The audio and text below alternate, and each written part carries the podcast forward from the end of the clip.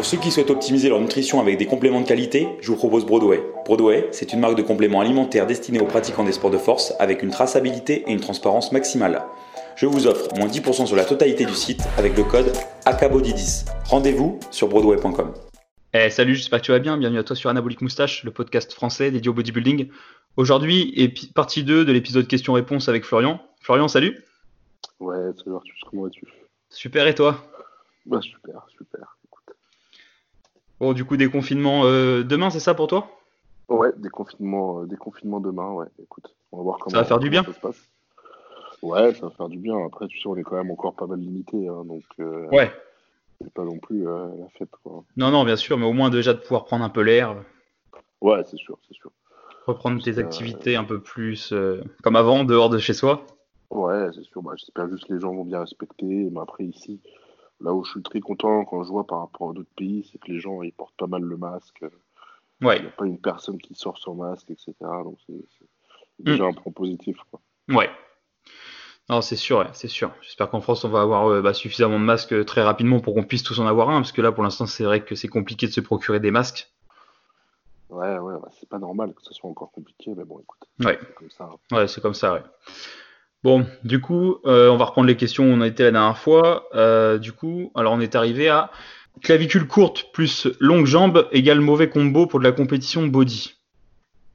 Bah après, bon, euh, morphologie au niveau, au niveau de la morphologie, bah, clavicule courte, ça veut rien dire, parce que si tu regardes Phil Heath, par exemple, il a des clavicules très courtes. Ouais, c'est sûr que si Phyllis s'était arrêté, ah bah merde, j'ai clavicule courte, c'est mort le body, bah il aurait pas été Mister Olympia de nombreuses fois. Ouais. C'est sûr. Après, c'est sûr qu'avec le combo grande jambe, donc bon, grande jambe, qu'est-ce que ça veut dire? Ça veut dire qu'il est, il est grand, hein, j'imagine, ce, ce garçon. Ouais, euh, je sais pas du tout. Donc euh, oui, après, c'est vrai que c'est beaucoup plus dur. Plus tu es grand et plus c'est dur pour le body, ça faut être réaliste. Hein. tu Ouais, beaucoup plus de mal à te remplir. euh, soit tu prends quelqu'un qui fait 1m90 euh, et quelqu'un qui fait 1m78. euh, c'est sûr que la personne d'un mètre 78 euh, aura l'air beaucoup plus compacte, beaucoup plus ronde musculairement. euh, C'est sûr. Bah, bah, comme par exemple avec Phillips. Quoi. Euh, ouais. Après, c'est sûr que le mec d'un mètre 90 va faire très impressionnant aussi, mais euh, après, sur scène, ça sera, différent. Après, bon, si on s'arrête à ça, on fait rien dans la vie aussi. Si on aime le bodybuilding, qu'on a envie de concourir, bah même si t'es pas parfait, bah peut-être tu seras pas Mister Olympia parce que t'as pas la morpho euh, parfaite. Mais c'est pas juste la morpho parfaite parce qu'en soi, euh, si si si tu voulais vraiment le type idéal avec la morpho parfaite, tu pourrais enlever 95% des compétiteurs sur scène et pourtant ils ont des très bons niveaux quand même. Ah oui, oui, oui, alors mais ça, je suis totalement d'accord. Euh, regarde, même alors, alors, par exemple même pour euh, si on prend un exemple avec un Français, euh, tu regardes Morganast, t'en as plein qui vont dire qu'il a pas la morpho pour, ok, mais en attendant Morganast est passé quand même bodybuilder pro et il a quand même été l'Arnold classique. Oui, ça c'est sûr. Donc, donc si Morganast s'était arrêté à se dire bon bah je suis trop grand, euh, j'ai j'ai des longues jambes, je fais pas de body, bon bah il aurait pas été l'Arnold classique. Alors est-ce que Morganast sera Mister Olympia? Bah on n'en sait rien, Euh, mais en attendant il a été à, à l'Arnold classique et il y a peu de monde qui peut s'en vanter d'avoir été à l'Arnold classique le vrai. Ouais, le vrai de, de Columbus, ouais, c'est sûr. Non, mais il faut pas arrêter, faut pas s'arrêter sur ces détails-là. Après là, tu, tu me parles, enfin, il nous parle de, nos- de ses clavicules, de ses longues jambes. Mais ça se trouve musculairement, il a des attaches très longues, de- Ouais. des muscles très ronds, etc. Donc ça, ça, ça veut tout et rien dire, quoi. Puis en plus, souvent, quand on se pose ce genre de questions, on est souvent débutant. Moi, je pense que c'est une erreur de se poser trop de questions comme ça quand on est débutant. C'est c'est un coup à se trouver des, de trouver des excuses qui n'existent peut-être même pas. Euh, faut, faut, faut faire de la, du, du basique, progresser, prendre de la masse, et une fois qu'on a un peu de masse, voir à quoi on ressemble, quoi.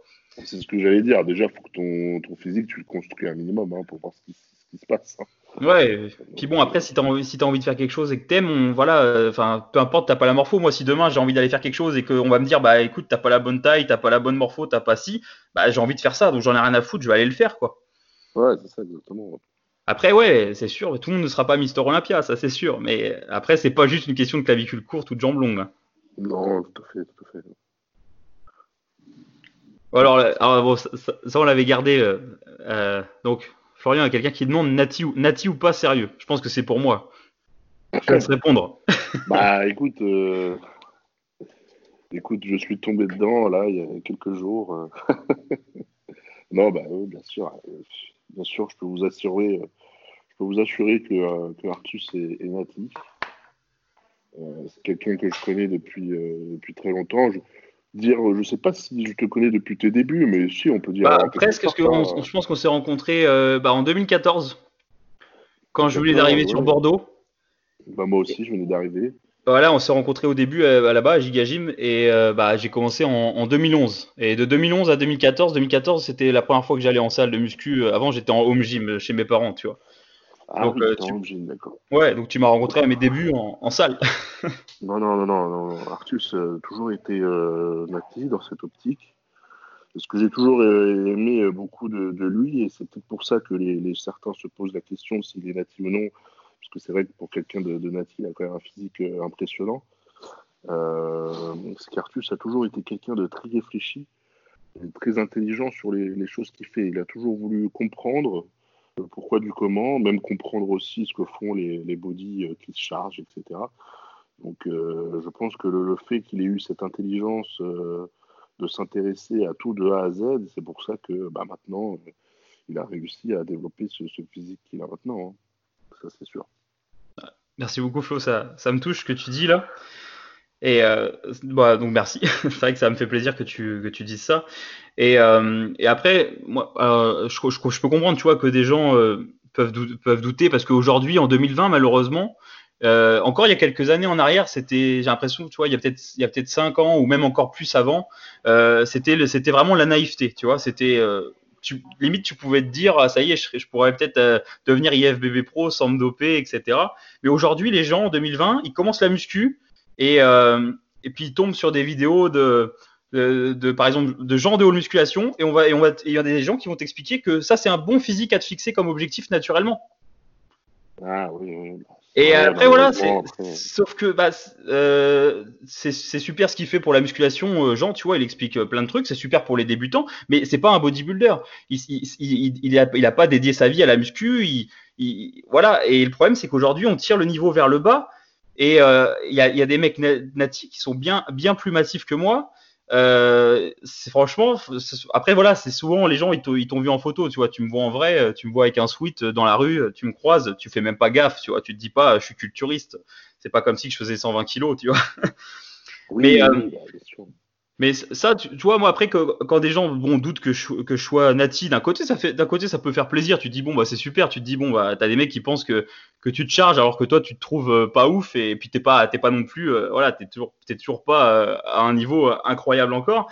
Mais moi ça me rend triste parce que quand je me dis que quelqu'un est convaincu que je suis dopé alors que je le suis pas, je me dis que cette personne en fait elle se limite elle se limite dans le sens elle, elle se met des limites elle se dit que bah déjà c'est pas possible d'être comme moi naturellement alors que euh, tu as des personnes qui sont bien plus douées génétiquement que moi pour faire de la masse. Et il y a des personnes, il y a plein de personnes qui pourraient être bien plus massifs que moi euh, euh, naturellement. Et il y en a plein qui le sont. C'est vraiment pas compliqué, quoi. Euh, et après, pour la sèche, il suffit juste de tenir un régime suffisamment longtemps et d'ajuster avec son métabolisme. Sécher en soi, c'est facile dans le process. C'est ça peut être difficile mentalement par période, mais sinon, voilà, en soi, être sec, tout le monde peut être sec, tu vois. Oui, tout le monde peut être sec, hein, c'est sûr. Mais bon, après, attention aussi d'où tu viens. Mais, euh, euh, ce que je voulais dire par là, c'est que oui, tu as raison sur le fait euh, de, que ça change son, son, avis. En fait, ça change aussi sa vision sur la muscu, sur ce qu'il peut atteindre, etc. Parce que il a dû regarder tellement de vidéos tu sais, c'est compliqué aussi quand tu. Maintenant, tu, bah ouais, tu vas sur Insta. Ah, mais t'es perdu direct. Insta, les, les, les, mecs sont perdus direct et je les comprends totalement. Ah, mais, mais moi aussi. Euh, ça, les mecs sont tous énormes, sont tous, sèches, tous, tous secs pardon, toute l'année. Euh, c'est compliqué de, de, trouver un juste milieu et de se dire putain, euh, en fait, si, si, je veux ressembler à quelque chose, il va falloir que je me dope. Quoi. Ouais. Donc, euh, ça, je peux comprendre totalement, malheureusement. Ouais. Puis il y a eu aussi tellement, il y a eu aussi tellement d'hypocrites qui, qui, ont atteint des niveaux de fou parce qu'ils parce qu'ils ont utilisé les, les, produits, mais ça, il n'y a pas de mal à ça, mais ils ont fait croire aux gens qu'ils étaient naturels. Ah oui, et du coup, maintenant, les gens ont du mal à faire confiance aux gens parce qu'il y a eu tellement de tellement d'arnaques là-dessus, tellement de gens qui ont, qui ont mytho euh, euh, sur leur physique du coup, maintenant, il y a, la perception de la réalité elle est complètement biaisée. On n'a plus aucune notion de la réalité. C'est vrai que moi, aujourd'hui, euh, si j'étais débutant, tu arrives sur Internet, comme tu disais, Florian, tu te retrouves sur Instagram, sur YouTube. Mais alors, soit tu vas tomber sur le mec, euh, il, il, il, limite, il a le niveau d'être euh, IFBB pro, puis il va te faire croire que parce qu'il bouffe des brocolis et des haricots verts et qui, pèse son gramme de riz au gramme près, il a le physique qu'il a, et, peut, et que tu peux avoir pareil si tu achètes son e-book. Ou alors tu vas tomber sur, euh, sur des mecs euh, qui, ont, un niveau vraiment pas très ouf et dans la vie de tous les jours, si t'étais pas du milieu de la muscu, tu te dirais même pas qu'il fait de la muscu presque et qui vont t'expliquer qu'en fait, bah, naturellement, tu peux pas espérer être beaucoup mieux que c'est ça la, muscu au naturel. Et du coup, c'est soit t'arrives, moi tu te dis bon bah ok, je serais, je serais pas ouf. Euh. Et du coup, bon bah t'as pas besoin de faire, tu vas pas faire beaucoup d'efforts. Hein, on te dit que tu peux pas être, tu peux, tu peux faire taille moins 5 gras, bah putain, tu vas pas forcer beaucoup à la salle quoi. Tu te limites déjà. Ou alors tu tombes direct dans le dopage. Euh, après, ça, par rapport à tes objectifs, bon, ça c'est un autre débat, mais dans le sens, tu vas tomber direct dans le dopage, alors que peut-être que avant de, avant de penser au dopage, j'aurais peut-être fallu faire les bases au naturel quelques années, voir si tu pouvais progresser, comprendre comment ah ça marche la musculation. Donc, ça, totalement. On est tombé dans les, dans tous les extrêmes, quoi. C'est soit la personne du coup elle va commencer direct la chimie parce qu'elle est, elle est démoralisée parce qu'on te fait croire que, on te fait croire que naturellement tu pourras ressembler à rien du tout et ou alors parce que bah on, ou alors voilà c'est ou alors c'est ça ou alors euh, la personne elle, bah, elle se dit bon bah ok et puis du coup elle se, elle se met à faire des, des, répétitions en réserve tu vois. Euh, là la mode maintenant c'est les répétitions en réserve. Donc tu fais une série tu, tu, te dis je vais garder quatre sur une certaine semaine tu vas garder quatre répétitions en réserve après trois répétitions en réserve de ton échec. Sauf que le mec il encore je peux, éventuellement sur la personne qui est très avancée qui sait ce que c'est l'échec éventuellement, ça peut, leur, théorie peut, rentrer, peut rentrer, je peux, je peux comprendre. Mais, mais les trois quarts des gens qui tombent là-dessus, 95% des gens qui vont suivre ce, genre de programme, c'est des débutants ou des intermédiaires qui n'ont jamais connu l'échec. Tu vas en salle de muscu, il y a plein de mecs, ça fait 5, 10 ans, ils sont en salle de muscu, ils n'ont jamais été à l'échec de leur vie. Ils n'ont jamais, ils ont jamais souffert, ils n'ont jamais fait forcé sur une barre. Et tu vas leur dire, bah, fais 4 répétitions en réserve. Bah, c'est cool, hein, le mec, il va pas se faire mal. Ça se trouve, il va te faire 4 en réserve, et en fait, il en a 15. Je, tu vois connaissais même pas, j'ai même pas vu ça, mais c'est des belles conneries. Donc, euh, donc euh, voilà, tu vois, il y a, y, a pas, y a pas mal de trucs comme ça et, et les, gens, les gens mélangent tout. On est vite perdu. Aujourd'hui, c'est vrai qu'il y a tellement d'infos que ça tue l'info. Et puis en même temps, les gens jouent là-dessus. Justement, ils vont, ils vont tous te, te, prendre le parti pris d'un truc précis et puis t'expliquer que les autres, ils ont tort, qu'il faut, faut les écouter eux. Et au final, tu es complètement paumé. Alors qu'au final, c'est quand même la muscu, bah, le bodybuilding, en final, c'est compliqué sans l'être. Tu vois, au final, c'est très simple les trucs les plus basiques, c'est ce qui marche le mieux. Faut, et, et, au final, si tu fais le basique, déjà, tu es sûr que dans quoi, peu importe la question que tu te poses dans le, dans le bodybuilding, un retour aux bases, et tu es sûr que tu es à 80% à la solution. Ouais, c'est ça, exactement. Après voilà, ça veut pas dire que c'est, en fait, ça veut pas dire que c'est, compliqué non plus. Enfin, ça veut pas dire que c'est, super simple dans le sens où tu as besoin d'avoir des connaissances, mais on, des fois on veut, on veut, on veut complexifier les choses pour pas grand chose quoi. Bah, ça, justement pour perdre les gens parce que bah, voilà. Et, euh, et justement moi quand quelqu'un pense que moi moi je suis dopé euh, ça me fait même plus vraiment plaisir dans le sens après je m'en fous tu vois qui pense ça je m'en fiche tu vois c'est pas ça je pas me dire ah merde fais chier euh, c'est pas vrai et tout je m'en fiche. Dans le sens ça me rend triste parce que je me dis bah mince cette personne elle se limite alors que ça se trouve elle a, elle a une bien meilleure génétique que moi et ça se trouve elle pourrait être beaucoup mieux que moi naturellement et du coup elle va se limiter à cause de ça tu vois. Elle va se dire bah non je peux pas moi je suis naturel je peux pas forcer à la salle je peux pas aller à l'échec je peux pas faire ci je peux pas faire ça je peux pas faire une sèche et maintenir ma masse musculaire et, et c'est ça qui me rend triste tu vois c'est juste ça. Ouais tout à fait et puis il y a aussi, voilà, ce qui est chiant aussi aujourd'hui, c'est que bah, les gens ils veulent tout le temps opposer. Bah, t'es naturel, donc forcément, bah, faut que tu ailles te battre contre les dopés. T'es dopé, bah, tu te bats avec les naturels, alors que bah, qu'est-ce qu'on en a à foutre que tu sois naturel ou t'es dopé? C'est bien de le savoir, tu vois. Je vais pas aller, je vais pas aller dire que je suis dopé alors que je suis pas, et puis comme on va pas dire que d'autres sont naturels alors qu'ils le sont pas. Mais pourquoi s'opposer en fait? On a la même passion et au final on fait les mêmes choses à, notre échelle, quoi. Ah bah ça, ça, je suis totalement d'accord avec toi. Malheureusement, c'est c'est un gros problème. Euh, bon, après, il faut poser des pour et des contre, dans le sens où on ne peut pas non plus propager euh, euh, l'image du topage, de la facilité, entre guillemets, à, tout le monde. Il faut faire attention. Mais, Complètement. Mais, non, mais je, comprends, je comprends tout à fait ce que tu veux dire. Et même moi, je me rappelle quand j'avais 19 piges, à Montpellier, ça m'arrivait plein de fois, j'étais en train de m'entraîner et des mecs venaient me dire ah qu'est-ce que tu prends machin. Et puis ça même ça m'énervait tu vois parce que je me disais putain je me fais chier et tout à m'entraîner à être sérieux. Et lui il me dit que, que j'ai ce physique parce que je me suis dopé. Enfin tu sais il, me, disait un peu ça il me disait un peu ça comme si j'étais tombé un peu dans la, dans la facilité alors que euh, bon bien sûr il y a une facilité euh, après on sait tous qu'il y a quand même un travail derrière même si c'est du dopage.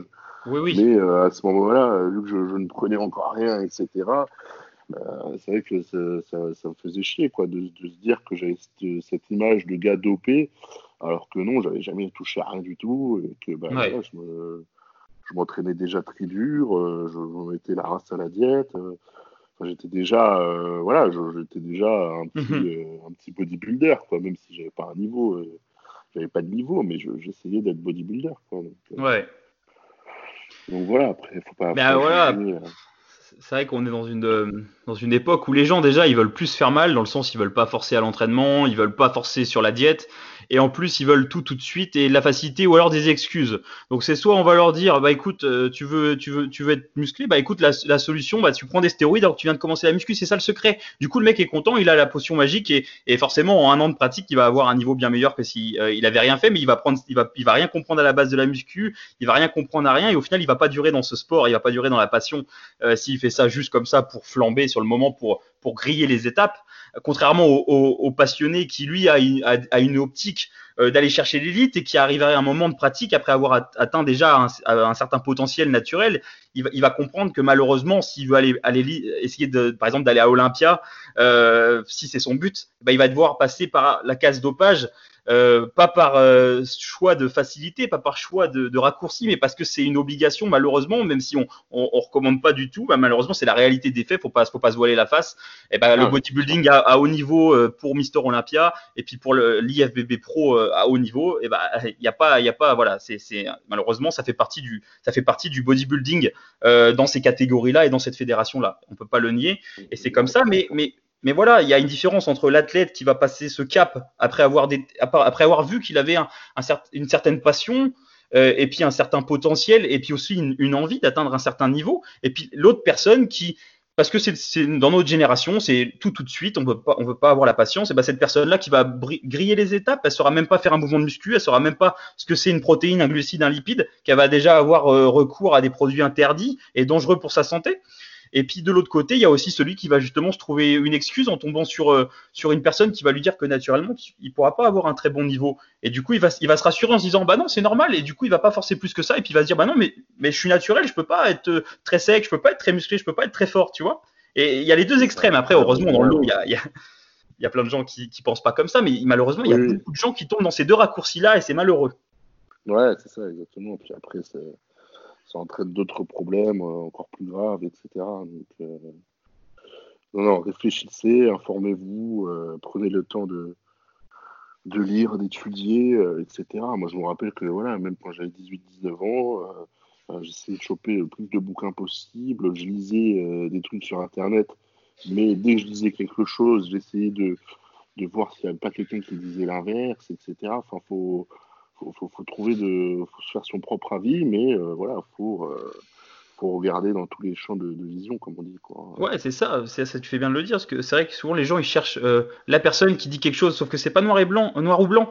Il faut écouter le, au, le plus endroit possible, écouter, écouter partout, lisez tout ce qui se fait, écoutez les différents points de vue et, et gardez ce qui vous semble logique et cohérent par rapport à vos connaissances dedans. Vous gardez ce qui est bon à prendre et puis le reste vous le jetez. Et puis au final, euh, c'est comme ça qu'on progresse. Si on n'écoute qu'une seule personne avec des œillères, au final on se ferme au monde. C'est ça, exactement. C'est pas bon du tout. Donc là, c'est comme là dans le podcast, moi je, je, partage des informations, Florian partage des infos, bah, prenez ce qui vous semble bon dans ce que je dis, prenez ce qui vous semble bon dans ce que dit, dans ce que dit Florian, ce que vous trouvez euh, injustifié ou pas correct, et bah, le gardez pas, et puis allez écouter ailleurs, allez écouter d'autres personnes qui font, qui font d'autres podcasts ou d'autres sites, allez lire plein de trucs, et puis, et puis faites-vous votre propre expérience, et puis surtout testez, expérimentez.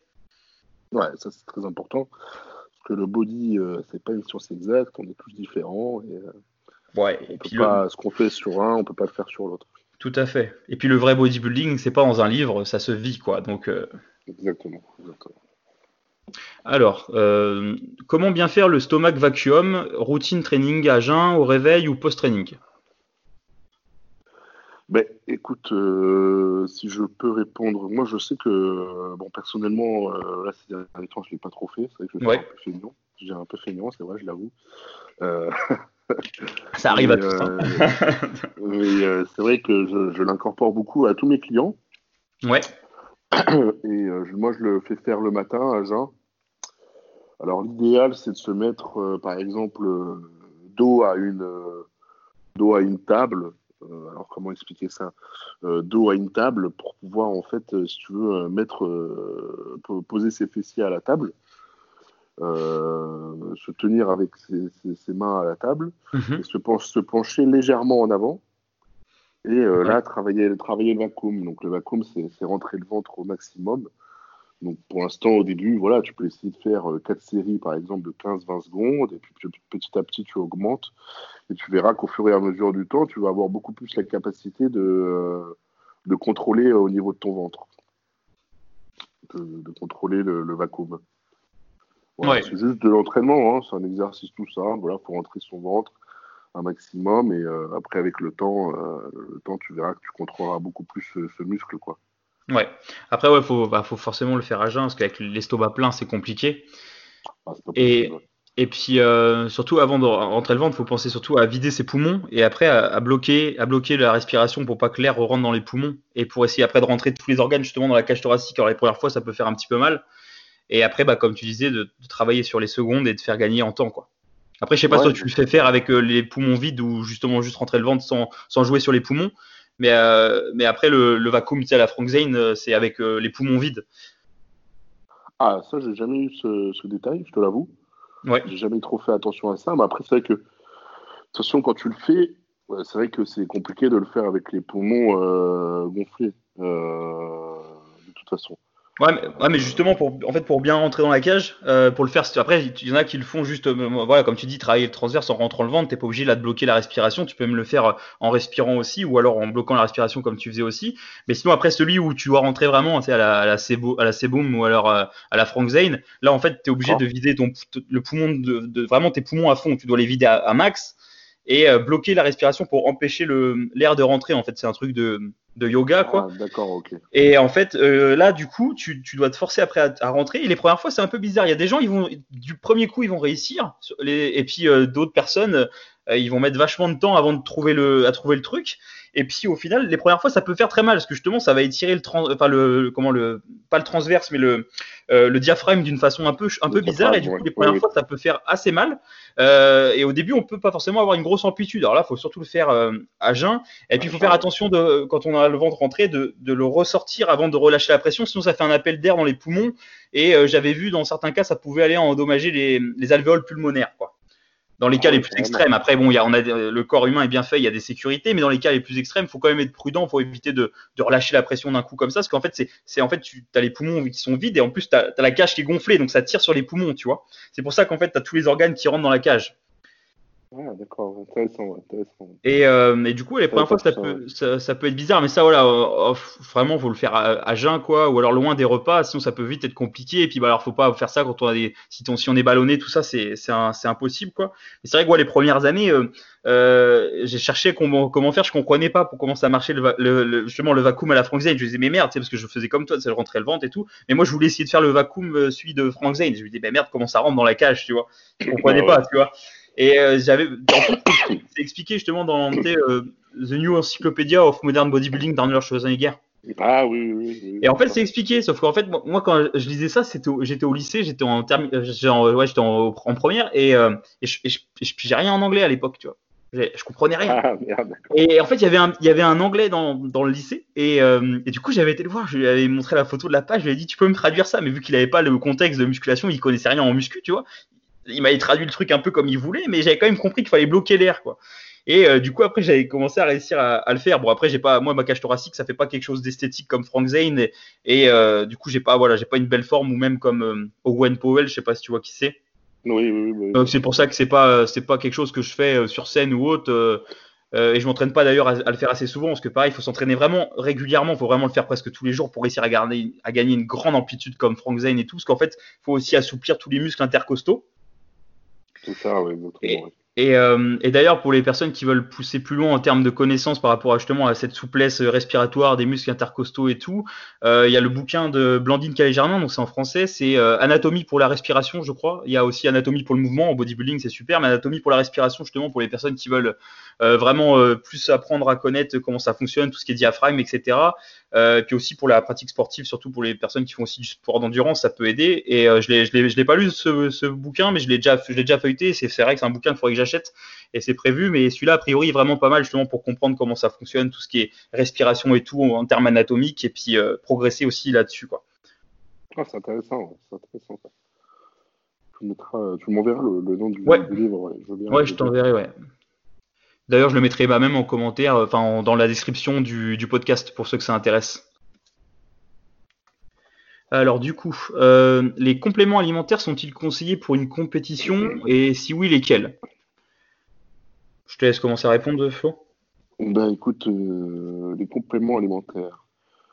Alors, moi j'estime, euh, j'estime que les compléments alimentaires, de par la progression, puisqu'on me demande souvent, ben, vu que je sais, je fais de la pub pour mon sponsor, ce genre de choses, je mets certains compléments en avant, etc.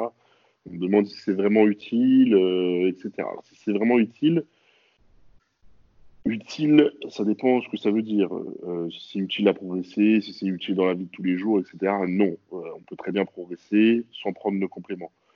Mhm. Après, moi, j'estime quand même, par rapport à moi, hein, à mon avis, j'estime quand même que ça peut apporter 10 à 15% de progression sur l'année sur mon physique. Pourquoi? Bah, Parce que déjà, je prends des multivitamines, je prends certains compléments pour ma santé, donc que ce soit pour le cœur, que ce soit pour le foie, que ce soit pour les reins, etc. Donc il ne faut pas non plus voir que la performance avec les compléments alimentaires. Euh, les compléments alimentaires, c'est pas juste de la prot, des BCA et, des boosters avant le training. Ouais. Euh, c'est pas que ça, des compléments alimentaires. Euh, c'est aussi chercher le côté santé, etc. des, compléments, mhm. au-delà, au-delà de la performance. après, que ce soit à utiliser seulement pour la compétition, non, tu peux en utiliser toute l'année. Je pense qu'il faut, il y a certains essentiels euh, que tu peux avoir. Moi, ce que, ce que je conseille, pardon, souvent en essentiel, bah, ça peut être déjà une bonne, une bonne, une bonne whey isolate, tu vois, quand tu veux la prendre après ton training ou quand des fois tu n'as pas le temps de faire une collation, euh, tu n'as pas le temps de manger, etc. Ça peut être utile. Euh, après, ce que je conseille, c'est surtout avoir un multivitamine ou certaines vitamines euh, qui sont importantes euh, durant, durant l'année. Euh, et puis après, bon, après voilà, après c'est des détails. Tu peux très bien avoir des BCA, des acides aminés essentiels pour ton training. Ce que j'aime bien avant l'entraînement, c'est surtout favoriser les vasodilatateurs, donc que ce soit citrulline, argiline. après, en complément, je peux aussi, on peut aussi rajouter de la bêta-alanine ou de la HMB, par exemple, plutôt que de prendre des boosters qui sont bourrés de, de caféine, d'excitants, qui ne sont pas bons du tout pour le corps. Euh, et après, voilà, après, c'est des détails. Hein. Après, après, on peut en parler pendant des heures, des compléments. Ouais, bien sûr. Il y, en a tellement. Euh, voilà, après, moi, c'est des essentiels à moi. Après, dis-moi, dis-moi, toi, Arthus, comment tu. bah, après, pour, moi, les compléments, enfin, comme tu disais, il n'y a rien, y a rien d'essentiel. Et puis après, je pense que euh, il y a des compléments qui peuvent être utiles pour certaines personnes et pas pour d'autres. Ça dépend déjà de nos besoins. Et de quoi a-t-on besoin Est-ce qu'on a besoin de d'améliorer notre récupération? Est-ce qu'on peut avoir une, des carences par rapport à notre alimentation? Ça dépend vraiment de pas mal de choses, quoi. Et puis aussi de la période, quoi. Euh, tu vois, franchement, euh, moi, quand c'est quand je suis en été, euh, je mange souvent pas mal de fruits, de légumes de saison, frais. Bah, je vais moins me supplémenter en, en certaines vitamines en été qu'en hiver, quoi et encore moins, encore, et encore moins si je suis pas en prépa versus si je suis en prépa et que je suis au régime. Ah ouais, bah ça c'est sûr. Donc ça c'est sûr. Donc après, moi les compléments, bah, pour moi c'est utile toute l'année. Après, je vois quand même vachement plus d'intérêt à, pas mal de compléments en prépa que hors saison. Hors saison, je trouve qu'on a besoin de moins de compléments qu'en prépa. Parce qu'en prépa, justement, euh, là, il faut, être sûr de ne pas avoir de carence, etc. En plus, souvent, bah, nos, apports caloriques diminuent. Donc, ça veut dire qu'on mange moins de diversité, moins d'aliments. Et bah, du coup, il y a aussi moins d'apports en micronutriments et, moins, et, moins, et du coup, moins de possibilités d'avoir des chances d'assimiler ce qu'on mange. Euh, puisqu'on a, on a moins de choses qui passent dans le, dans le transit. Donc, du coup, là, c'est sûr que moi, en prépa, euh, je vais forcément prendre un multivitamine complet et puis des minéraux. Euh, surtout euh, magnésium, zinc. Ça, ça magnésium, zinc, j'en prends quasiment à l'année. Euh, comme euh, de la vitamine C, je prends aussi toute l'année parce que ça coûte pas cher et que, et que bah, au moins je suis sûr que j'en ai assez puisque bah, des fois, en fonction des fruits et des légumes, euh, eh bah, ils ont plus toujours la bonne teneur. Tu vois, de temps que le fruit il arrive dans l'étal du supermarché, en fonction de quand tu l'as acheté, ça dépend aussi d'où vient ton fruit. C'est sûr que si tu as l'occasion de manger des bons fruits tout frais du jardin et de saison, bah, là, tu auras plus de vitamines. Mais c'est sûr, si tu manges des fruits, tu manges des, des fraises en plein milieu de l'hiver, espère pas avoir beaucoup de vitamines. quoi. Ah bah, Donc voilà, après la, vitamine, la vitamine D, je pense que ça c'est important euh, presque à l'année si tu vas pas au soleil et puis en tout cas tous les hivers et en automne pour pas être en carence. Et ça, je conseille de contrôler aussi le taux, le taux par une prise de sang pour être sûr de pas en avoir trop. Et ça c'est hyper important bah, pour le système immunitaire, pour la santé, pour la testostérone, vraiment pour tout quoi. Et on est tous carencés en hiver. Hein. Moi je me suis déjà vu même en prendre 4000 unités toute l'année, toute l'hiver et être carencé en fin d'hiver alors que j'en prenais 4000 tout l'hiver parce que c'était pas assez par rapport à ce que j'avais besoin. Donc, euh, ah ouais, 4000 unités, t'avais pas. Non, bah non, euh, non, non. Et, d'ailleurs, euh, Il y avait un Après, Tu article. vois, les recommandations, c'est souvent 5000 unités, 5000 unités par jour, tu vois. Euh, ouais, alors ça, ça, c'est- euh, alors encore, ça un pharmacien, il me disait que c'était même trop peu, tu vois. les recommandations en France, euh, je crois que c'est genre 400 unités par jour. Les recommandations de Ah bon l'OMS, enfin de l'OMS ou je sais pas quoi, c'est 400 unités parce que voilà. Donc c'est. euh, mais par contre, si tu regardes vraiment la littérature scientifique avec les réels besoins, euh, en gros, c'est entre 4 et 10 000 par jour. Ouais, ouais, ouais. Et euh, d'ailleurs, il y avait Julien Vénesson qui avait fait un, un article intéressant là-dessus. hier, euh, d'après, donc c'était d'après des, des études scientifiques. A, a priori, il semblerait, hein, à vous de vérifier. Hein, je recommande rien du tout, hein, à vous de voir avec votre médecin. Mais il semblerait que, enfin, puis allez voir aussi l'article de Julien Vénesson. Mais il semblerait qu'une dose de 75 unités par kilo de poids de corps et par jour soit l'idéal pour maintenir euh, un taux optimal sanguin. Après, sans dépasser les 10 000 maximum par jour. D'accord, sans dépasser les 10 000, ouais. Ouais, donc par exemple, tu vois, si tu fais, euh, on va prendre, si, on va prendre quelqu'un qui fait 80 kilos. Donc si la personne, tu vois, elle fait, elle fait 80, donc 80, hop, fois 75. Je vais pas le faire de tête. Euh, ça fait du coup 6000 unités par jour. Ah, ça fait déjà pas mal, hein. Ouais. Mais moi, c'est vrai que bah, c'est ce que bah, c'est ce que je prends. Du coup, maintenant, je fais ça, 75 unités par kilo de poids de corps. Après, voilà, encore une fois, je te recommande pas forcément de faire ça. Va voir avec ton médecin et fais des prises de sang surtout parce que tu peux vite dépasser le taux. Si ça se trouve, tu manges beaucoup de poissons gras, euh, tu manges beaucoup d'œufs, tu, tu, ça se trouve, tu as une, Oui, une peau qui synthétise très bien. Oui, parce que attention, euh, si tu as déjà un taux très élevé et que tu supplémentes, tu peux tomber dans une certaine euh, intoxication. Bah, c'est ça. En fait, de toute façon, bon, euh, c'est pas bon du tout. ouais. c'est comme tout. Il y a un taux optimal et puis il y a une carence et puis il y a aussi une intoxication avec tout. Et encore plus avec euh, les vitamines comme la vitamine D qui sont liposolubles, c'est-à-dire qu'elles se stockent dans les graisses. Alors que la vitamine C, t'en prends trop, euh, bon, tu vas la pisser quoi. Ouais, ouais. Après, si t'en prends trop tous les jours, c'est pas forcément bon pour tes reins, mais, euh, mais voilà, mais c'est moins risqué. Alors que la vitamine D, si t'en prends trop, tu la stockes. Donc, donc faut, faut faire des prises de sang et puis vérifier son taux euh, régulièrement si on se supplémente quoi. Et euh, mais après, si- sinon voilà, pour les compléments alimentaires, bah moi déjà la protéine, je considère pas vraiment ça. Enfin, je vois pas ça comme un complément. Pour moi, la, la protéine, euh, je la, je la vois comme un aliment. Tu vois. Après, c'est si tu as la possibilité de manger de la viande, tu préfères manger de la viande, bah pourquoi pas. Après, si tu préfères manger de la protéine en poudre, euh, ou alors que tu la digères mieux que de la viande pour certains repas, ou alors que c'est pratique par rapport à ton mode de vie, tu vois, moi je la considère pas vraiment comme un comme un complément, mais plus comme un aliment à part entière, quoi. Même si c'est un aliment transformé, etc. euh, Pour, pour, le, pour le culturiste, la protéine en poudre a pas mal d'utilité euh, quand tu dois atteindre un certain quota de protéines par jour. Euh, déjà économiquement parlant, digestivement parlant, et puis aussi euh, pour la praticité, tout simplement. Ouais, c'est ça. Exactement. Donc, euh, donc voilà, après, il n'y a, aucune obligation, et honnêtement, que tu manges du poulet ou de la whey, tu vas pas progresser plus avec l'un ou l'autre. hein. Après, après voilà, après comme tu disais Flo, il y a aussi les compléments en santé et ça c'est important. Puis il y a des compléments pour chacun. Moi par exemple, tu vois, euh, je suis quelqu'un qui est facilement euh, stressé ou anxieux, donc je prends de l'ashwagandha et ça me réussit plutôt bien. Après si quelqu'un est pas du tout anxieux ou il a pas de problème de euh, à gérer son cortisol, il n'y a pas forcément d'intérêt pour lui de prendre de l'ashwagandha, tu vois.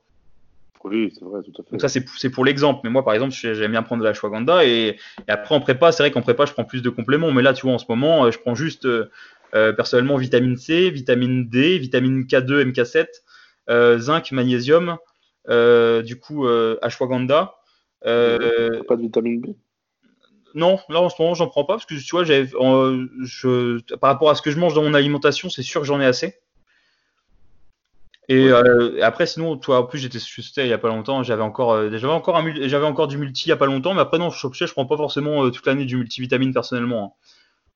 Après, euh, vita- vitamine B, après, ça dépend vraiment. Des fois, si, tu regardes bien dans l'alimentation, tu peux vite avoir euh, suffisamment. Après, ça dépend les sources alimentaires que tu as, quoi. Mais non, en ce moment, je prends pas de, pas de vitamine B. Puis bah, après, je prends de la créa, euh, de la protéine aussi en poudre, et puis, et puis c'est tout en ce moment. Ouais, quoi. Vraiment là, c'est pour, pour moi voilà. Après, si, pour les vraiment pour les petits budgets, les trucs que je recommande en général vraiment basiques, c'est vraiment en tout cas pour ce qui est vitamines et minéraux, et minéraux au minimum vitamine C, vitamine D, zinc et magnésium. Pour ça. moi, pour moi, c'est la base. Après, là, je prends quand même de la K2 MK7 parce que la K2 MK7, c'est dur à trouver dans l'alimentation. Tu la trouves surtout dans, dans le natto, donc c'est des fèves de soja fermentées. Euh, donc la K2 MK7 spécialement, celle-ci, elle est dure à trouver, puis c'est important pour la santé cardiovasculaire. Mais normalement, dans les, dans les multivitamines, euh, euh, faut vérifier, mais si- s'il y en a ou pas dans le, dans le vôtre. Quoi. Et ben, s'il y en a pas, ça peut être intéressant d'en prendre à côté. C'est une bonne vitamine pour la longévité, pour, le, pour votre cœur justement. Ouais, ouais. Donc voilà, après sinon il n'y a rien de a rien de particulier ou pas, ça dépend des cas. Après c'est vrai qu'en en prépa, euh, je vais prendre je vais faire vachement plus, je vais avoir euh, là en ce moment, j'ai pas de boisson euh, autour de l'entraînement spécifique, mais en prépa, je vais prendre je vais prendre du HBCD comme on dit dans un autre podcast, Pepto Pro, taurine, créatine, électrolyte, etc. quoi. Donc, donc voilà, puis après des vitamines, minéraux. Hmm non, mais tu me fais rappeler qu'il faut que je, reprenne des électrolytes. Ouais. commence à faire chaud un petit peu. Ouais, c'est vrai que ça, c'est si vous transpirez, c'est hyper important. Mais après, voilà, y a pas, on peut pas vraiment dire de compléments euh, utiles euh, précisément lesquels. Ça dépend des cas, et puis après, ça dépend de chaque personne, de, du contexte. Euh, après, voilà, comme disait Flo, c'est pas forcément super important, quoi. Après, ça dépend vraiment lesquels. Ça peut être, ça peut être très important, et en prépa encore plus.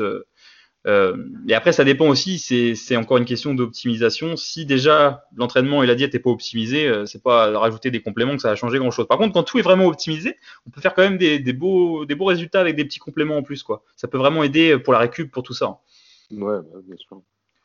Alors, euh, alors ça, c'est une question pour toi, Florian. Ouais. Est-ce que Florian mélange les séries courtes et longues dans une même séance ou est-ce qu'il fait des cycles? Alors moi, je m'entraîne pareil euh, de janvier à décembre. mais du coup, mais, alors tu progresses pas, Florian, du coup? Tu fais pas des cycles? Bah mince alors On m'avait dit que c'était indispensable pour progresser. Si tu faisais pas de cycle, tu progressais pas. Mince. Donc, euh, non, non, je ne fais pas de cycle. Euh, mes trainings sont toujours les mêmes. Donc, série courte, série longue, bon, voilà, moi j'estime euh, que durant un training, tu peux pas faire un training que de séries courtes et tu peux pas faire un training que de séries courtes, euh, de séries longues, pardon. Ouais. Euh, pour moi, c'est pas. Enfin, je veux dire, tu peux pas faire un entraînement où tu vas faire que du 6 reps et un autre où tu vas faire que du 20 reps. Je, pense que. bon, Artus, peut-être, il donnera plus de, de détails de renseignements, mais c'est vrai que dans le muscle, on a ce qu'on appelle des muscles blancs, des muscles rouges. Donc on a des fibres entre guillemets de force, des fibres un peu plus d'endurance. Euh, et donc je pense qu'il faut travailler sur l'ensemble de ces fibres pour réussir à, être, euh, à être, effectif durant, durant son entraînement. Donc euh, moi après, hmm. oui, je fais des séries courtes, je fais des séries longues durant mon entraînement. après, séries longues, ça ne veut pas forcément dire 30-40 reps, hein, mais je peux très bien faire des séries courtes, comme tu dis, euh, d'environ de 8 reps par exemple, et puis finir mon entraînement sur du 15 répétitions par exemple. Euh, et pourquoi, pourquoi je vais faire ça? Bah, Parce que je vais chercher une certaine hypertrophie, une certaine congestion.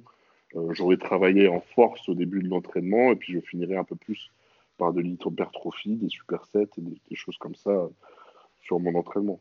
Ouais. Après, il n'y a, rien de compliqué. Hein. arrêtez de vous prendre la tête à savoir s'il faut faire des cycles, si c'est parce que ça fait deux mois que vous faites le même entraînement, vous n'allez plus progresser. Ça, c'est pas vrai. Euh, Artus peut le confirmer. Euh, l'entraînement qu'on avait fait ensemble, Artus, je sais pas si tu te rappelles, en 2015 ou 2016, euh, ben, je fais exactement le même depuis cette époque-là. J'ai jamais changé mon entraînement d'épaule. Mes épaules ont toujours progressé parce que voilà, je, je m'adapte, j'essaie de mettre plus lourd à certains ah, Voilà, par contre, voilà, c'est ça. Voilà, il faut essayer de progresser, après. sur ces exercices, quoi. Mais c'est en soi, une fois qu'on a trouvé nos bons exercices, tout ça, euh, dans, moi, dans le bodybuilding, il n'y a pas forcément besoin de cycler. Après, c'est pareil. C'est, le problème, c'est que euh, il y a des personnes euh, qui, qui font des trucs hyper scientifiques avec des cycles précis, machin et tout. Ça peut marcher, bien sûr. Après, c'est des fois se prendre la tête pour pas grand chose dans le sens où euh, c'est aller chercher plus compliqué que ça ne l'est. Des fois être être contre-productif selon moi parce que bah pour le bodybuilding euh, autant je pense que dans la force etc après peut-être que des, pratiquants de force athlétique viendront me contredire et, je m'excuse si j'ai une connerie mais je pense que dans la force ou l'haltérophilie là ça peut être très utile d'avoir des cycles avec des périodes euh, où tu vas chercher plus vraiment à gagner vraiment précisément de la force travailler plus proche de ta répétition maximale ou alors d'autres un peu plus loin pour pour plus faire de la récup ou travailler ta technique etc. Après, dans le bodybuilding, le but, c'est d'hypertrophier. Donc après, le premier facteur, c'est la surcharge progressive. Et moi, je, enfin, vois pas personnellement l'intérêt de faire un cycle de force pour après essayer d'avoir euh, utilisé cette force gagner euh, nerveusement sur euh, sur des séries plus longues pour faire pour faire de l'hypertrophie. Pour moi, le, vous allez gagner en force au fur et à mesure des séances si vos séances sont bien gérées, si c'est bien optimisé en, par rapport à votre capacité de, de, récupération par rapport au volume de la séance et au volume sur la semaine. Mais si le, votre volume est en adéquation avec ce que vous, avec vos capacités de récupération ainsi que votre intensité et votre fréquence d'entraînement, bah, vous allez progresser tout simplement au fur et à mesure des semaines en fait. Et si vous progressez pas, c'est peut-être que vous en faites soit pas assez, soit trop, parce que des fois les personnes vont en faire un peu trop, ils vont trop se cramer, ils vont se brûler, et puis derrière, ils vont pas laisser aussi le temps de récupération. C'est, pas à la salle qu'on, qu'on progresse, c'est aussi en dehors, et des fois, il y a des gens, ils s'entraînent tous les jours, tous les jours, tous les jours, et des fois, c'est contre-productif, tu vois. Et euh, je prends un exemple extrême. Euh, bah, après, je pense que tout le monde connaît sur mon podcast, mais Jordan Peters, donc Train by JP sur Instagram, donc un, des, un préparateur et, anglais et un, et un, bodybuilder aussi. Lui, son but premier, c'est vraiment la masse en premier. C'est la masse en premier. Et il, explique très bien que par rapport à, à ses capacités, s'il se met à faire plus de volume d'entraînement, eh ben, il va même régresser en fait. Il va commencer à perdre de la force, etc. Et, euh, et, tu vois, à, à, son niveau, pourtant lui, il fait pas de cycle. Hein. Il, tra il, travaille un peu bah, comme, comme toi, comme moi. Tu vois, il a des séries plus courtes et des séries plus longues. Il essaye d'être le plus fort. ouais. Il essaye de progresser au fur et à mesure des semaines et d'être le plus fort possible sur des séries de 5 à 30 reps, tu vois. Ouais, Il travaille des, des fourchettes courtes, des fourchettes plus longues, et puis, euh, et puis, et puis tout simplement. Après, voilà, en fin de séance, comme, comme tu disais Flo, des fois il va, il va incorporer des techniques d'intensification comme un drop set ou alors, un, ou alors du rest pause, des choses comme ça, mais rien de trop farfelu, de trop compliqué. Euh, voilà, il n'y a pas besoin de faire 10 millions de séries d'intensification. Surtout, souvent, le, pour, pour, la majorité des gens, les séries d'intensification, ça va pas forcément être intéressant dans un premier temps. Il faut déjà apprendre à progresser sur le basique. Euh, après, nerveusement parlant, euh, je vois pas énormément d'intérêt à aller à moins de 5 répétitions dans une optique d'hypertrophie et de bodybuilding. Euh, déjà à 5 répétitions, les adaptations nerveuses en termes de force et tout, elles seront déjà très fortes. Et en dessous de 5 répétitions, pour en récupérer nerveusement par rapport aux bénéfices sur les, les gains d'hypertrophie, je trouve que c'est quand même peu intéressant pour la majorité des gens. Ouais, totalement. Ouais, non, et puis après, pareil, euh, à part à part quelques exceptions sur des sortes de séries de, de, de séries de sang comme euh, comme préconise Gundil pour rattraper un point faible ou, ou essayer d'améliorer sa composition corporelle euh, légèrement sur une certaine zone. Euh, Au-delà de 30 répétitions aussi, il y a peu d'intérêt dans la majorité des cas, quoi. Euh, grosso modo, si tu es entre 5 et 30 reps euh, sur, sur, sur, sur, différentes séries au fur et à mesure de ta semaine, tu es sûr que tu es à peu près dans le bon, du moment que tu mets une certaine intensité. quoi. Ah oui, après, c'est comme tout, voilà, il hein, faut mettre de l'intensité. C'est exactement, euh, exactement ça. Après, voilà, il y a des personnes qui font des cycles et ça marche très bien. On, voilà, on n'est pas, c'est pas noir ou blanc, mais dans le sens où, euh, après, après, voilà, il y a, y a différentes visions des choses. Moi, c'est pas ma vision du bodybuilding d'aller faire des cycles d'entraînement, quoi. Ouais, pareil, pareil. euh, donc voilà, après forcément, hein, vous allez trouver de tout, vous allez trouver tout. Vous allez trouver des gens qui vont faire que de la série longue et qui vont, ils vont être hypertrophiés, d'autres qui vont faire que des séries de moins de 5 reps et ça va marcher aussi. Après voilà, pour la, majorité quand même des gens, je pense que les, les cycles, il n'y en a pas besoin en bodybuilding. Après c'est mon avis. Et puis pour la majorité des gens, entre 5 et puis 30 reps, euh, grosso modo, c'est à peu près bon. Et je pense aussi, voilà, comme tu disais Flo, que c'est intéressant d'aller toucher bah, aux différentes fourchettes de répétition. Euh, parce que bah, déjà, si on travaille que sur les mêmes fourchettes, déjà, ça fait un, bah, c'est un peu trop, tout, c'est tout le temps répétitif et puis on, on, est tout le temps sur les mêmes types de, de fibres et sur les Ouais, mêmes types de recrutement au niveau d'unité, bah, des- au niveau des, des, comment, des motoneurones, donc des unités motrices dans le muscle. Alors que si on va se chercher sur des séries aussi plus longues, bah, c'est un peu, ça, ça diffère aussi. Et puis on va peut-être aller chercher des fibres que sur la série de 5, 6 reps ou 8 reps, bah, elles n'auraient pas été recrutées, quoi.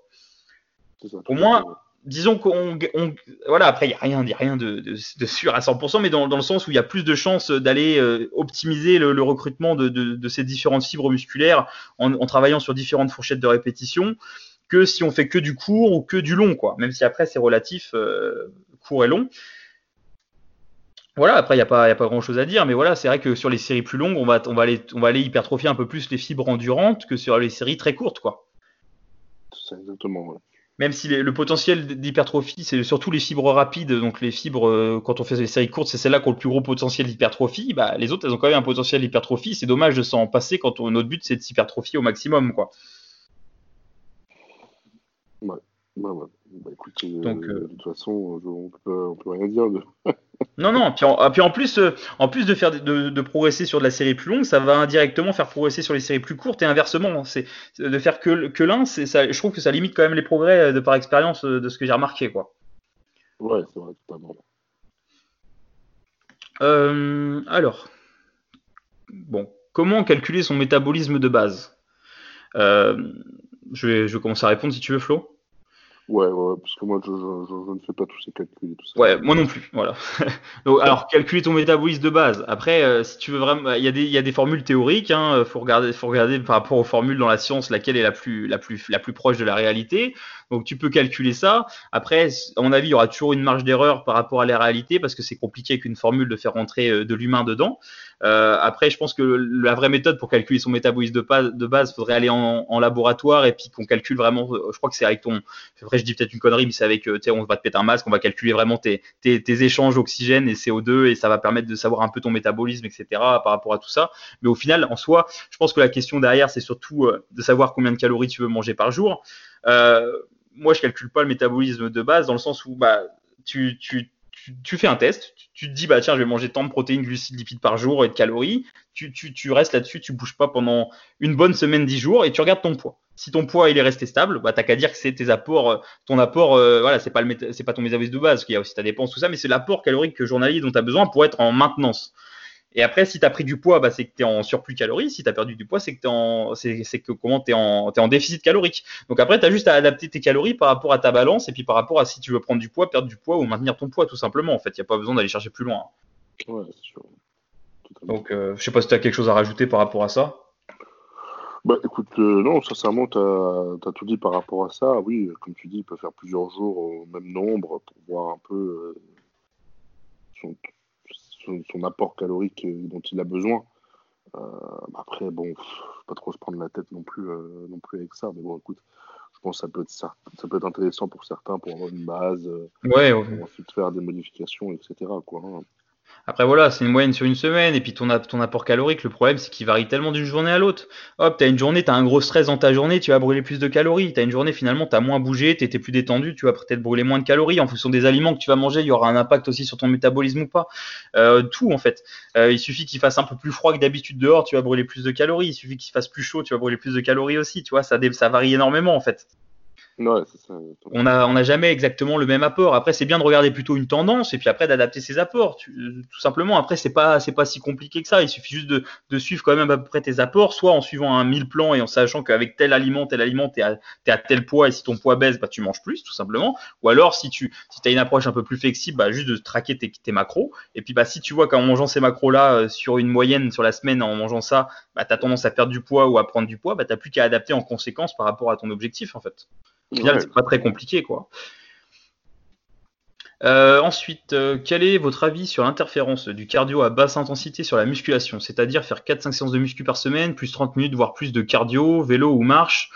Gundy a dit qu'il fallait pas espérer d'avoir de grosses cuisses avec la muscu s'il y a beaucoup de cardio à côté. Pensez-vous qu'il est possible de développer un bon physique et en particulier des jambes malgré tout? Ça fait une grosse question. bah, bah, bah non, la réponse est assez simple. Euh, cardio basse intensité, donc euh, si c'est 30 minutes par jour, ça, il n'y a, aucun problème. Tu peux en faire tous les jours. Ça ne va pas t'empêcher de développer des jambes. Après, c'est sûr que si tu as beaucoup plus de cardio que ça, surtout dans une intensité plus haute, euh, oui, c'est sûr que ça va poser, ça va poser problème. Il ne faut pas se leurrer. mais si tu gardes un cardio avec intensité basse tous les jours, en plus, c'est très important quand même pour le cœur. Après, bon, si tu es naturel, quand même, je ne conseillerais pas de c'était bon, je ne conseillerais pas non plus de trop en abuser non plus du cardio, quoi. Je serais pas là à faire deux séances par jour de cardio, etc. Quoi. Si déjà t'en fais un jour sur deux, euh, que t'es pas forcément dans un besoin de perdre du poids, un jour sur deux, c'est déjà pas mal. Euh, mais, euh, mais non, mais t'as pas de souci à te faire. C'est du cardio de basse intensité, quoi. Ouais, en plus, voilà, enfin, en plus, il met, tu vois, de la marche, je suis désolé, mais tu peux marcher même pas mal par jour, ça, jusqu'à, à moins que tu marches toute ta journée, euh, vraiment, euh, ça va pas avoir un impact sur ta, sur ta masse musculaire au niveau des cuisses, quoi.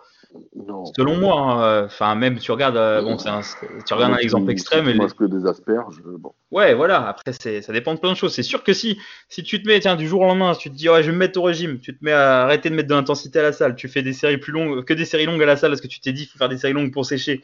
Euh, tu manges plus, plus assez de gluciide et là tu te mets à faire 3 heures de cardio par jour. Ah bah ouais, là tu vas fondre des jambes. Hein. Ça, c'est sûr. Mais si tu gardes des séances de muscu intensives, euh, pour aller contrecarrer euh, une ou deux séances euh, dans ta semaine de muscu sur les cuisses intensives avec des poids lourds par rapport à ta force, plus un apport alimentaire conséquent, voilà. Après, c'est sûr, moi je, moi je recommanderais pas, en tout cas pour les, en tout cas pour les personnes naturelles, d'aller faire du cardio, soit déjà d'aller faire une, vraie séance de cardio avant ta séance de muscu, ou même directement après. Je préfère mettre le cardio à un autre moment de la journée si possible, ou même le matin, tu vois. Ouais, ouais c'est ça. Et, euh, et, après, euh, alors par rapport au cardio, bon, même si c'est pas vraiment la question, euh, je pense que ça peut être intéressant d'aborder le, sujet, parce que tu sais, tu as, beaucoup de personnes qui vont dire oui, il faut faire, faut faire du haute intensité, il faut faire du 8 et tout, parce que ça brûle plus de calories. Ok, mais alors souvent, quand dans le bodybuilding, tu veux faire du cardio, c'est que tu es dans une optique de sèche, donc de prépa compète. Et l'important en prépa, en tout cas encore plus quand tu es, es naturel, je pense, c'est de maintenir tes perfs à la salle. Le plus, tu maintiendras tes perfs, le plus tu garantiras de maintenir ta masse musculaire. Alors si le problème c'est que le cardio à haute intensité comme le HIIT c'est très demandeur et en fait ça va demander des fois tellement d'énergie. En plus c'est sur la même filière énergétique un peu que la muscu, tu vois. De faire des sprints et tout, c'est un peu c'est un peu comme de la muscu, tu vois. Tu viens tu viens demander le même substrat, ça demande principalement du glycogène, etc. Euh, et du coup, ça va. En plus, ça peut, si par exemple tu te fais des sprints euh, euh, en course à pied, tout ça, ça peut vite créer aussi des bonnes courbatures parce que tu as une phase excentrique pour retenir les, pour amortir tes foulées, qui va venir contrecarrer complètement ta récupération et, ton, énergie pour les séances de muscu. Alors c'est un risque. Après voilà, je dis pas qu'il faut pas en faire, mais c'est pour beaucoup de gens, ça peut venir contre, contre devenir contre-productif parce que les personnes n'auront plus la capacité d'aller mettre autant d'intensité en muscu. Et ce qu'il faut en prépa bodybuilding, c'est surtout tout faire pour garder l'intensité en muscu. Donc à partir du moment où il y a un truc, même si sur le papier c'est optimal, si ce truc-là te fait perdre de l'intensité à la muscu, eh ben c'est mort, faut l'enlever, il faut pas le faire. Ouais, c'est ça, totalement. Donc, euh, donc c'est pour ça que même si sur le papier le cardio à basse intensité ça peut être moins intéressant, euh, faire de la, par exemple juste de la marche, euh, même quand tu es claqué, que, que tu bouffes plus grand chose à ton régime et que tu as fait ta séance de muscu le matin ou, à un autre moment de la journée, tu as toujours de l'énergie pour aller faire quelques minutes de marche en plus dans ta journée. Donc ça, c'est ça, c'est vraiment pas mal. Après, sinon aussi, bah, par exemple, si on doit faire du 8, moi je préfère faire, euh, tu je préfère recommander sur le sur du, tu sais, les vélos de spinning parce que sur le vélo, en fait, t'as pas, t'as pas d'excentrique, c'est que du concentrique. Du coup, tu auras rarement, difficilement des grosses courbatures euh, en faisant du sprint sur des vélos, surtout un vélo de spinning en salle et du coup ça, ça, vient moins contrecarrer. Mais après, tu, tu, euh, tu vois, d'ailleurs il y a des études scientifiques qui ont montré ça, parce que tu sais, on a, on a la dépense calorique qu'on a de notre activité dans la journée. En fait, ils ont montré que les gens, à partir du moment où tu leur fais faire du, beaucoup de cardio ou du hit, euh, ils vont se mettre à avoir à plus rien faire de la journée. Ça va être des larves. Donc en fait, ils avaient peut-être une certaine dépense calorique par leur activité en permanence dans la journée. Et puis ils vont se dire bah tiens, on va faire du hit pour dépenser plus. Et les mecs vont faire du hit. Et après, dans la journée, ça, ils font quasiment plus rien. Donc au final, ils dépensent plus de calories pour en dépenser moins à côté. Au final, ça revient kiff kiff des fois, ou des fois c'est même pire, tu vois.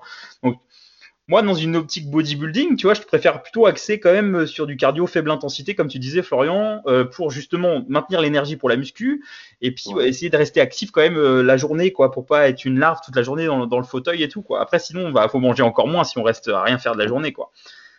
Ouais, bah, c'est ça, tout à fait. Donc, euh, donc euh, voilà, c'est ça que j'irais dire. Après, moi, enfin, pour, pour, juste de la marge, du cardio à faible intensité comme ça, à part si tu prépares un marathon en même temps, il y a peu, y a peu de, risques d'interférer comme ça. Euh, c'est pas, voilà. Après, il y a des études, faudrait que je regarde là-dessus, mais bon, moi, enfin, perso, je m'inquiète pas trop de ça, quoi. Donc euh, voilà, après voilà, c'est sûr qu'après d'un point de vue santé et, pour le cœur, ça peut être intéressant de faire, faire du HIT, etc., de faire des, vraiment des, séances pour travailler, pour améliorer sa, euh, sa VO2 max, etc. Mais dans une prépa body, bon, le, ce qu'il faut, c'est que ce soit optimal pour la perte de, de, masse grasse avant tout. Quoi. Après voilà, c'est sûr qu'hors saison, ça peut être bien de faire du cardio avec des séances peut-être euh, fractionnées quand on a plus d'énergie, parce qu'on a plein d'apports caloriques et pour justement la santé du cœur, etc. Et puis aussi bah, du cardio de faible intensité tous les jours. De toute façon, déjà tous les jours, on devrait marcher un minimum pour la santé, tu vois. Totalement, ça c'est. Même là, pendant le confinement, il faut, essayer, quoi. Hein. Ouais, ouais, complètement. à la maison à faire qu'à manger, euh, c'est pas, pas super. Ouais, non, c'est sûr c'est sûr. Euh, pour du push-pull leg, combien d'exos par muscle pour les travailler au mieux et avoir une bonne évolution? Bah Après, que ce soit push-pull leg ou n'importe quel programme, euh, n'importe quel type de répartition, bah, c'est pas une question que ce soit push-pull leg ou pas, tu vois. Bah là, on peut pas, on peut pas répondre. Hein. Sincèrement, il y a pas. Bah non, ça dépend de chacun. Ça dépend, dépend de chacun. Euh, en plus, moi, je suis pas du tout un spécialiste du PPL. donc, écoute, moi je ne peux pas conseiller quelque chose. C'est trop, euh, trop abstrait.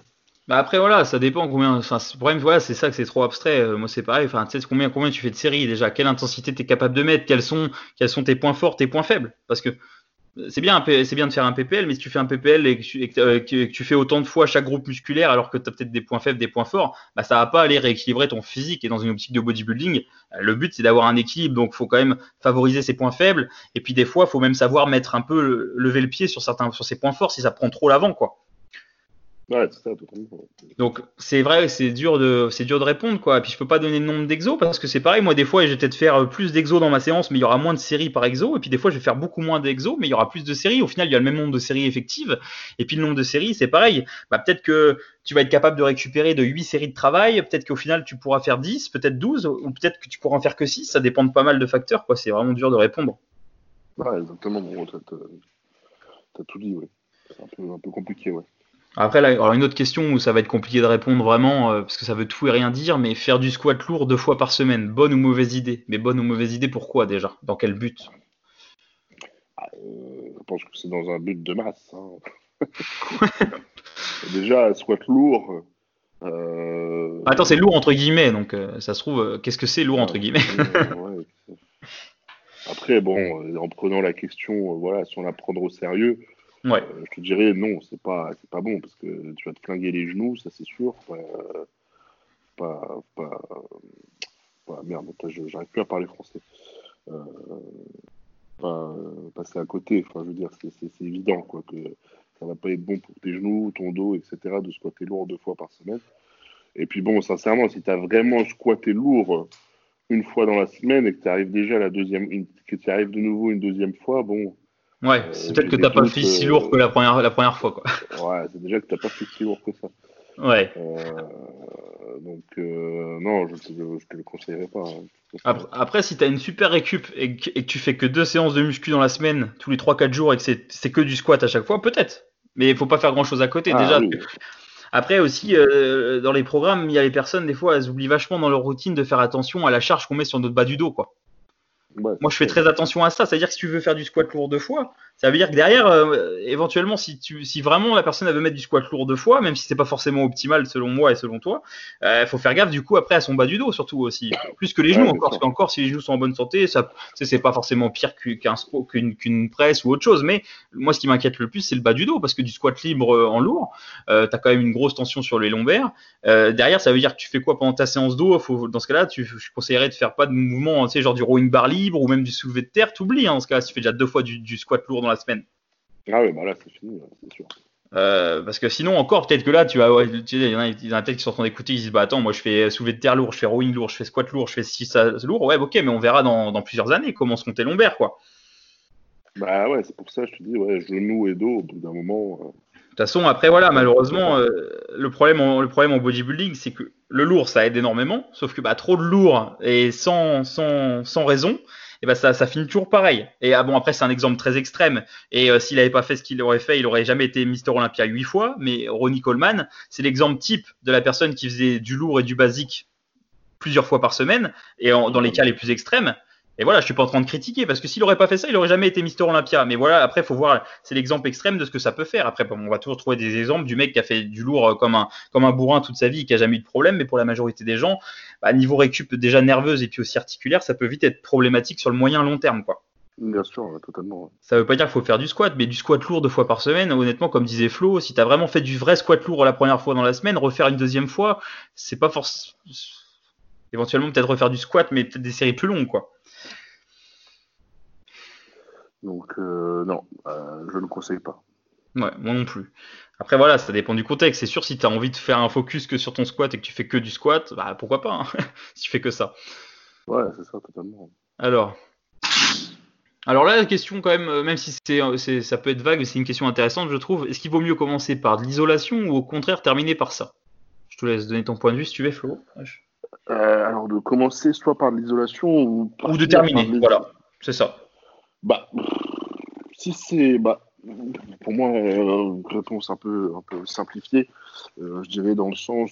Euh, si c'est un muscle que tu as, as, vraiment du mal à ressortir, donc moi par exemple, c'est surtout les pecs, je commencerai par de l'isolation.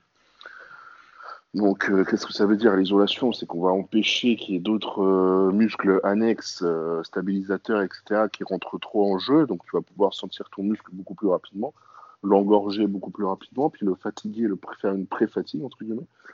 Donc là, l'isolation en premier lieu elle peut être intéressante, et puis après, forcément, une isolation en fin de training euh, euh, sur un muscle que tu travailles euh, normalement, c'est toujours intéressant pour vraiment le, terminer, entre guillemets, et travailler sur l'ensemble, du muscle. Quoi.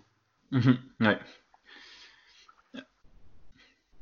T'as autre chose Ouais. à rajouter Non, c'est bon, c'est grosso modo, c'est ça ton... ouais, euh, ok. Moi, c'est mon idée. Après, c'est une idée euh, simplifiée, quoi. Ouais, non, bien sûr. Après, moi, je, bah, je suis, non, je suis, après, je suis assez d'accord avec toi. Et après, sinon, hormis, hormis, si c'est pas un point faible, après, il faut se poser la question est-ce que, est-ce que faire l'exercice d'isolation en début de la séance va impacter négativement nos exos de base qui vont suivre? Si c'est le cas, Euh, euh, t'as- tu veux que je répète? Ouais, excuse-moi, j'ai pas. euh, Ouais, Je disais, hormis le cas, voilà, moi je suis d'accord avec toi, si c'est un, un point faible, un muscle que tu as du mal à sentir, ça peut être intéressant de, de justement commencer par de l'isolation pour, pour te connecter dessus, amener déjà du, du sang dessus, puis essayer de, de le faire inter- in- interagir un peu plus, enfin, in- enfin, intervenir un peu plus, pardon, euh, lors de l'exercice, des exercices de base qui vont suivre. Ouais, ouais, Là, je suis d'accord avec toi. Après, quand si, si, par exemple c'est pas un point faible, euh, faut, moi j'aime bien regarder est-ce que, est-ce que si je fais mon exo d'isolation en premier, est-ce que ça va impacter négativement la charge que je peux mettre sur mon exo de base derrière, tu vois? Oui, oui. Si par exemple, on va prendre un exemple simple, imaginons que euh, les pecs c'est pas ton point faible et qu'au développé couché tu arrives à recruter bien tes pecs, ce qui n'est pas le cas de beaucoup de monde, mais on va dire que c'est ton cas. Et bah tu commences euh, et, et tu fais ton, ta- tu commences ta séance par des écartés et au final si d'habitude tu mets peut-être euh, 120 kilos pour faire tes, pour faire ta première série au développé couché et là avec, avec les écartés tu arrives à mettre que 110 ou même 105 ou voire 100. Bah, pour moi c'est pas forcément intéressant dans ce cas-là.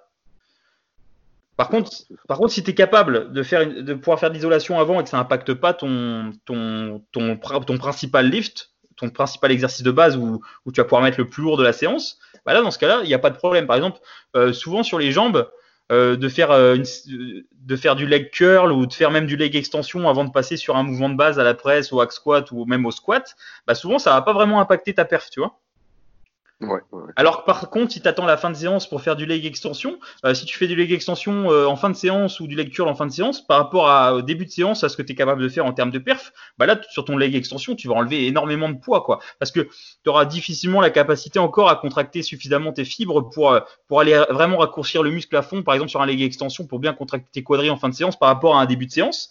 Mais par contre, quand tu le fais en début de séance, souvent sur beaucoup de monde, j'ai remarqué que ça impacte euh, vraiment pas, voire pas du tout, voire très peu, euh, le principal exercice, quoi. Ouais, totalement. ouais. Après, ça dépend, ça, ça dépend des groupes, ça dépend des personnes. Euh, Il y a certains exercices, tu le fais en début, ça peut impacter. Après, il faut regarder, puis il faut voir aussi la- le but, comment ça se passe ta séance, quel est le but principal, etc.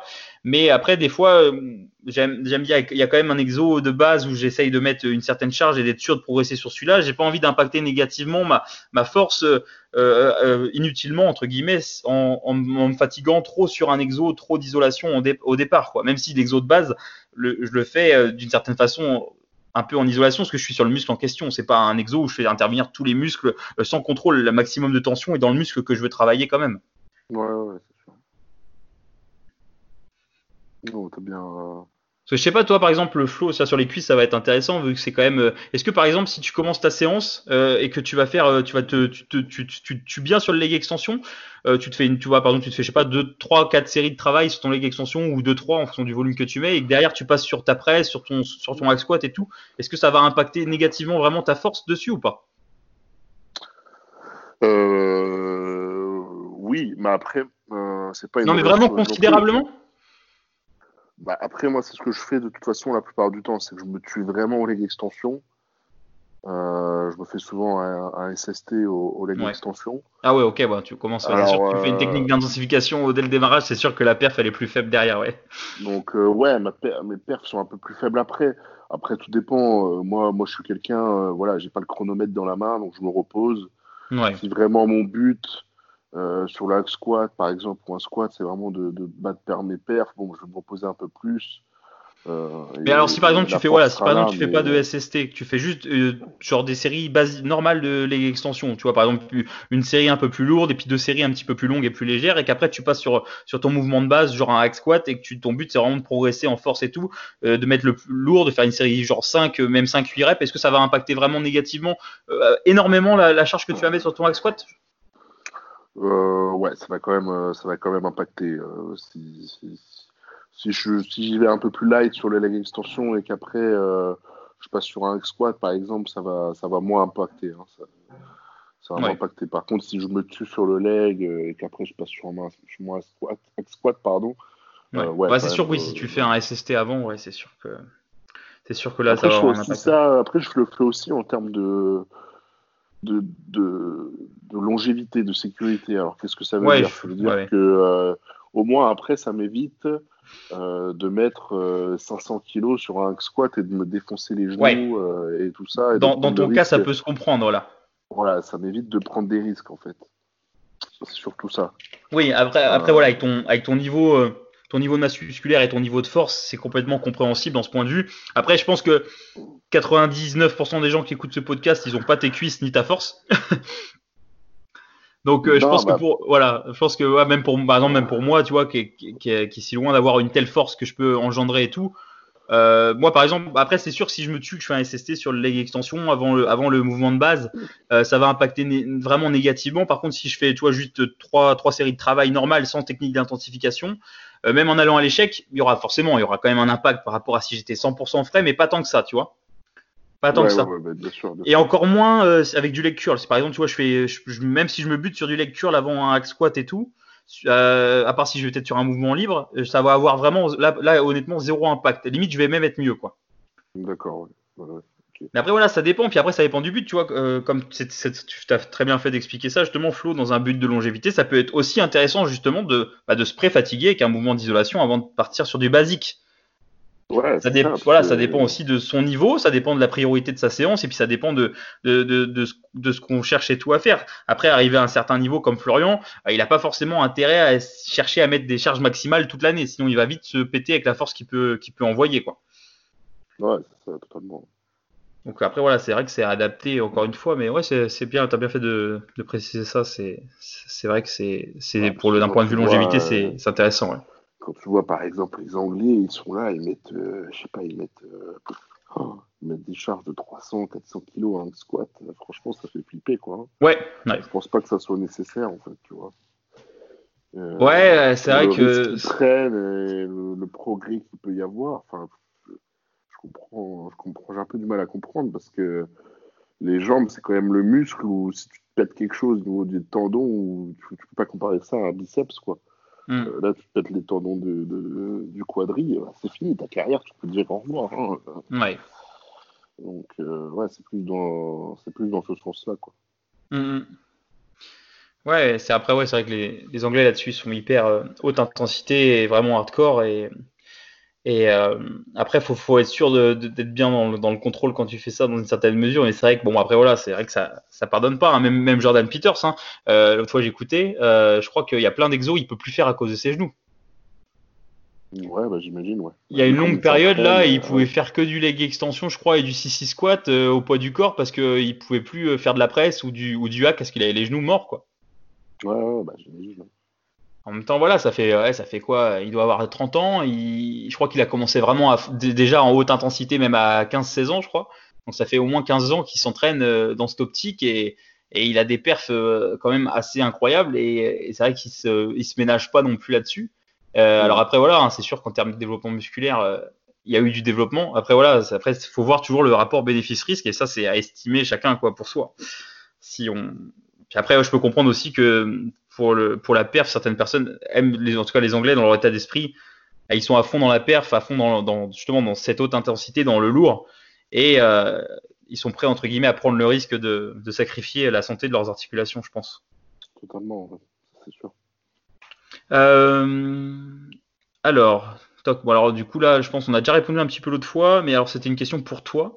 Euh, quel groupe musculaire Florian aimerait-il équilibrer si le besoin est et comment s'y prend-il? Après, je pense qu'on a déjà parlé un peu par rapport à tes pecs, mais après peut-être tu as d'autres groupes que tu souhaites euh, équilibrer hormis tes pecs, même si tu as déjà bien bah, travaillé sur les pecs. Bah là, c'est surtout le dos en fait. Ouais. Donc euh, le dos, alors. le, dos, mais où ça au dos Tout le dos ou une partie en précise? Bah, c'est surtout le bas du dos, donc les lombaires et puis euh, la partie centrale euh, au niveau des, rhomboïdes. D'accord. Où je manque euh, pas mal d'épaisseur et un petit peu de, détail, quoi, de profondeur. Mhm. Donc là, bah, là, ce que je fais en ce moment pour pallier à ça, c'est surtout du, soulevé de terre et puis des, des rowing, quoi, et puis quelques, quelques exos, quelques exos pardon, d'isolation. Ouais. Vraiment chercher cette contraction, améliorer un peu la connexion cerveau-muscle, parce que c'est c'est là où j'ai un peu du mal avec le dos, c'est vraiment de bien sentir le dos contracté, congestionné, euh, même aussi quand je fais des séries lourdes, de bien travailler avec le dos et pas juste tirer et tirer avec mes bras. Mhm. c'est un peu, un peu tout ça. donc là, c'est surtout, c'est surtout le dos, ouais, surtout le dos. après, ce que je dois améliorer, ça, c'est un peu autre chose, mais ça a amélioré ma condition au niveau des ischio-fessiers. donc là, je mets un peu plus l'accent sur mes fessiers, par exemple pendant les séances jambes. Mhm. Je fais beaucoup plus d'exos de fessiers, donc j'essaie de développer un maximum euh, mes, euh, mes, fessiers pour qu'il y, ait de moins, qu'il y ait moins de gras, moins d'eau qui, se stocke entre guillemets euh, ici. quoi. Mhm. Parce que comme j'explique souvent, plus ton muscle il est épais, et plus bah, il y aura plus, du droit de la définition, tu vois. Comme ouais, même un taux de masse grasse plus élevé, quoi. Voilà, comme quelqu'un qui a les abdos toute l'année, alors qu'il est, il est peut-être un petit peu un peu gras, euh, si on voit toujours ses abdos, c'est parce qu'il a des abdos très épais. Ouais. Voilà, c'est ça. C'est un peu pareil avec les, fessiers, quoi, si je puis dire. Mm. Donc c'est surtout au niveau de ça, en fait. C'est surtout chercher euh, de meilleures proportions, une meilleure qualité, euh, qualité musculaire. Ouais. Oui, de toute façon, là, t'es plus, plus allé chercher à rajouter 20 kilos, de toute façon. Non, puis le problème, c'est que les 20 kilos, pour pouvoir les prendre, il faut passer par des phases où euh, je vais complètement me péter mon, la ligne de mon physique. Quoi. Ouais. C'est le risque, ouais. Donc, euh, pour ça, ça sert à rien. Ouais. Ok. Euh, toc. Alors, ça, c'est encore une autre qui était spécifiquement pour toi. C'était quel exercice favorises-tu pour développer tes ischios, Florian? Bah, moi, l'exercice, l'exercice, L'exercice tout simple euh, que je sens énormément, ça va être un les le couché, tout simplement. Ouais. Les cœurs, les couchés, je vais mettre euh, lourd. Euh, mhm. Bon, bien sûr, je vais bien échauffer. Hein. Faites attention, attention à bien vous échauffer avec les ischios, c'est quand même très fragile. vu qu'on a une, partie des adducteurs, etc. dessus, donc faire attention.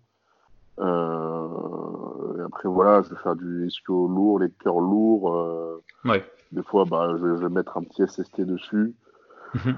Euh, peut-être rappeler peut-être en rapide ce que c'est le SST peut-être? Donc le SST c'est une technique euh, d'intensification qui a été créée par Patrick Tuor. Ouais. Euh, donc le SST ça en fait c'est fait pour travailler les, fibres sarco, sarcoplasmes. donc en gros ça consiste à par exemple bah, je vous donne le. Parce que le SST, après, ça peut être adapté euh, sur plein de variantes différentes. Vous pouvez regarder sur, YouTube, par exemple, vous tapez euh, SST Patricior ou euh, SST Training et vous verrez plein plein de variations. Le SST normal, c'est faire, par exemple, on est sur un leg extension. vous allez faire, donc vous allez vous échauffer, vous allez faire quelques séries, etc. Vous allez faire un SST. Donc là, vous imaginons que vous avez 100 kg, vous avez mis 100 kg sur le leg extension. Là, votre but, c'est de faire entre 6 et 8 reps euh, lourdes. Mhm. Ensuite, vous baissez la charge de 20%. Vous faites 5 répétitions avec 5 secondes excentriques à chaque répétition. Ensuite, vous rebaissez de 20%. Vous faites 5 répétitions avec 5 secondes de concentrique à chaque rep. Là, vous laissez le poids. Et là, vous repartez sur 20 secondes d'isométrie. Donc les jambes tendues. Euh, si vous pouvez, euh, s'il y a quelqu'un qui peut, euh, par exemple, appuyer sur le coussinet, donner une résistance en fait au mouvement, ça peut être superbe. Mhm. Et puis là, bah, vous verrez ce qui se passe. Hein. Vous allez avoir une congestion de, malade mental, vous allez vraiment avoir mal. Et ça donne une, bonne intensification, je trouve, durant les, séances. Et ça peut être pas mal, surtout sur des points faibles. quand on a du mal à, avoir une certaine congestion, arriver à, à une certaine limite avec des muscles où on a du mal à les sentir, etc. Je trouve que c'est pas mal du tout. Et euh, sur le premier, euh, la première phase où tu fais un échec vers 6 reps, enfin tu es à 6 reps, est-ce que c'est un échec ou pas forcément? Ah, c'est possible un échec, ouais. Ouais, donc si possible échec à 6 reps, après 20% de moins, 5 reps, mais là 5 reps, et si possible échec aussi ou pas forcément? Ah oui, oui, oui. Oui, oui donc voilà, donc faut bah, quand même être précis pour trouver les bons poids, quoi. De toute façon, tu arriveras à l'échec, euh, tu arriveras à l'échec, hein, de toute manière. Ouais, alors c'est vrai qu'au début, c'est un peu compliqué dans le sens où voilà, il faut trouver, euh, faut trouver son rythme, enfin, faut trouver ses poids pour, euh, pour bien effectuer. Mais, Après deux trois séances, je pense que voilà, les poids, tu les connais quoi. Ouais, ouais, tout à fait. Ouais. Ok. donc du coup, ouais, donc du coup, ça, tu, ça, pour, pour, tes ischios, tu fais souvent un SST des fois sur le leg curl justement? Ouais, sur le leg curl, puis en plus, c'est quand même assez simple. Bon, si sur, sur, sur, un leg curl qui est déjà, tu sais, avec des, des plaquettes, enfin des plaques chargées quoi. Ouais, ouais, c'est hyper pratique, ouais. ouais. As juste à changer la goupille et puis tu peux enchaîner. Donc même si tu es seul, le SST se fait assez facilement. Ouais, ouais, parce que c'est sûr si tu dois faire ça avec une machine où tu dois rajouter, enlever les poids, c'est pas, c'est pas ah, gérable quoi. Galère, ouais. ouais. Alors bah là, je sais pas pourquoi la question, on avait déjà répondu l'autre fois, mais je sais pas pourquoi il y en avait une autre sûrement encore qui était à peu près pareil, mais c'était comment Florian a développé ses pecs avec un aussi gros point fort épaule. Bah du coup, Florian avait répondu à ça dans la partie 1 du podcast. Ouais, dans la partie 1, on a répondu. Ouais. Euh, du coup, après, bah là, on nous demande qu'est-ce qu'on pense de techniques d'intensification. On en a un peu parlé tout à l'heure, mais on peut peut-être euh, compléter. Toi, t'en penses quoi des techniques d'intensification, Flo? Bah non, c'est très bien, mais comme on a dit tout à l'heure, déjà, il faut bien apprendre les bases euh, des exercices être à l'aise avec l'exercice, les exercices, les exercices, pardon, euh, comprendre aussi ce qui marche de, mieux sur nous au niveau des exercices. Je pense que c'est déjà ça la base. Après, euh, mm. oui, tu peux le faire si tu sais déjà bien t'entraîner, etc., que tu ressens qu'en ce moment, bon, voilà, tu mets de l'intensité, etc., mais il te manque un petit quelque chose, là, tu peux, tu peux mettre des techniques. Ouais. ouais. Après, c'est vrai que des fois, je pense que tu as des personnes, euh, surtout le, le, débutant, débutant euh, qui va, qui est un peu perdu, il va faire du superset par-ci, de la dégressive par-là, du, du SST par-là, du FST7 par ici. Et au final, euh, ça fait ça fait beaucoup trop de trucs pour rien, alors que bah, à la base, ça reste quand même les, séries, les séries classiques, standards, où on a une certaine fourchette de répétition et on essaie de, on essaie de progresser là-dessus. Et après, les techniques d'intensification, justement, ça peut être intéressant euh, bah des fois pour des points faibles ou pour augmenter justement, comme le nom l'indique, l'intensité sur euh, des groupes musculaires. Euh, même rajouter, par exemple, un, un reste pause sur certaines séries de travail en fin de séance ou pas forcément, ou même une dégressive ou, ou un, ou un CST, ça peut être, ça peut être intéressant. Euh, mais après voilà, c'est pas, faut pas que ce soit la base de l'entraînement. C'est un entraînement, c'est pas que des séances d'intensification. Un entraînement, c'est surtout des séries standards, des séries vraiment basiques. Et après, éventuellement, euh, sur certaines séances, euh, en fonction des, des, objectifs et de, et de et de où on en est, incorporer une ou plusieurs techniques d'intensification, quoi. Ouais, c'est ça exactement. Ouais. Après voilà, ça peut, le problème c'est que souvent euh, c'est fait euh, à l'extrême, les gens en font beaucoup trop et au final ça apporte plus de, de, de points négatifs que de points positifs si c'est mal fait quoi. Ouais, c'est ça le problème. Ouais. C'est pour ça qu'il faut trouver un juste milieu. Euh, tout ça, quoi. Comme tu dis, il faut pas tout, faut pas tout mélanger non plus, quoi. Faut y aller plus. Bah ouais. C'est sûr, tu fais 4 séries développées couchées, tu fais 4 séries euh, dégressives, euh, enfin voilà, de, de, drop set. sur les 4, déjà, à mon avis, passer la première, si tu as fait une vraie, un vrai drop set sur la première en ayant été à plusieurs fois à l'échec, c'est compliqué d'ailleurs en faire une deuxième derrière, quoi.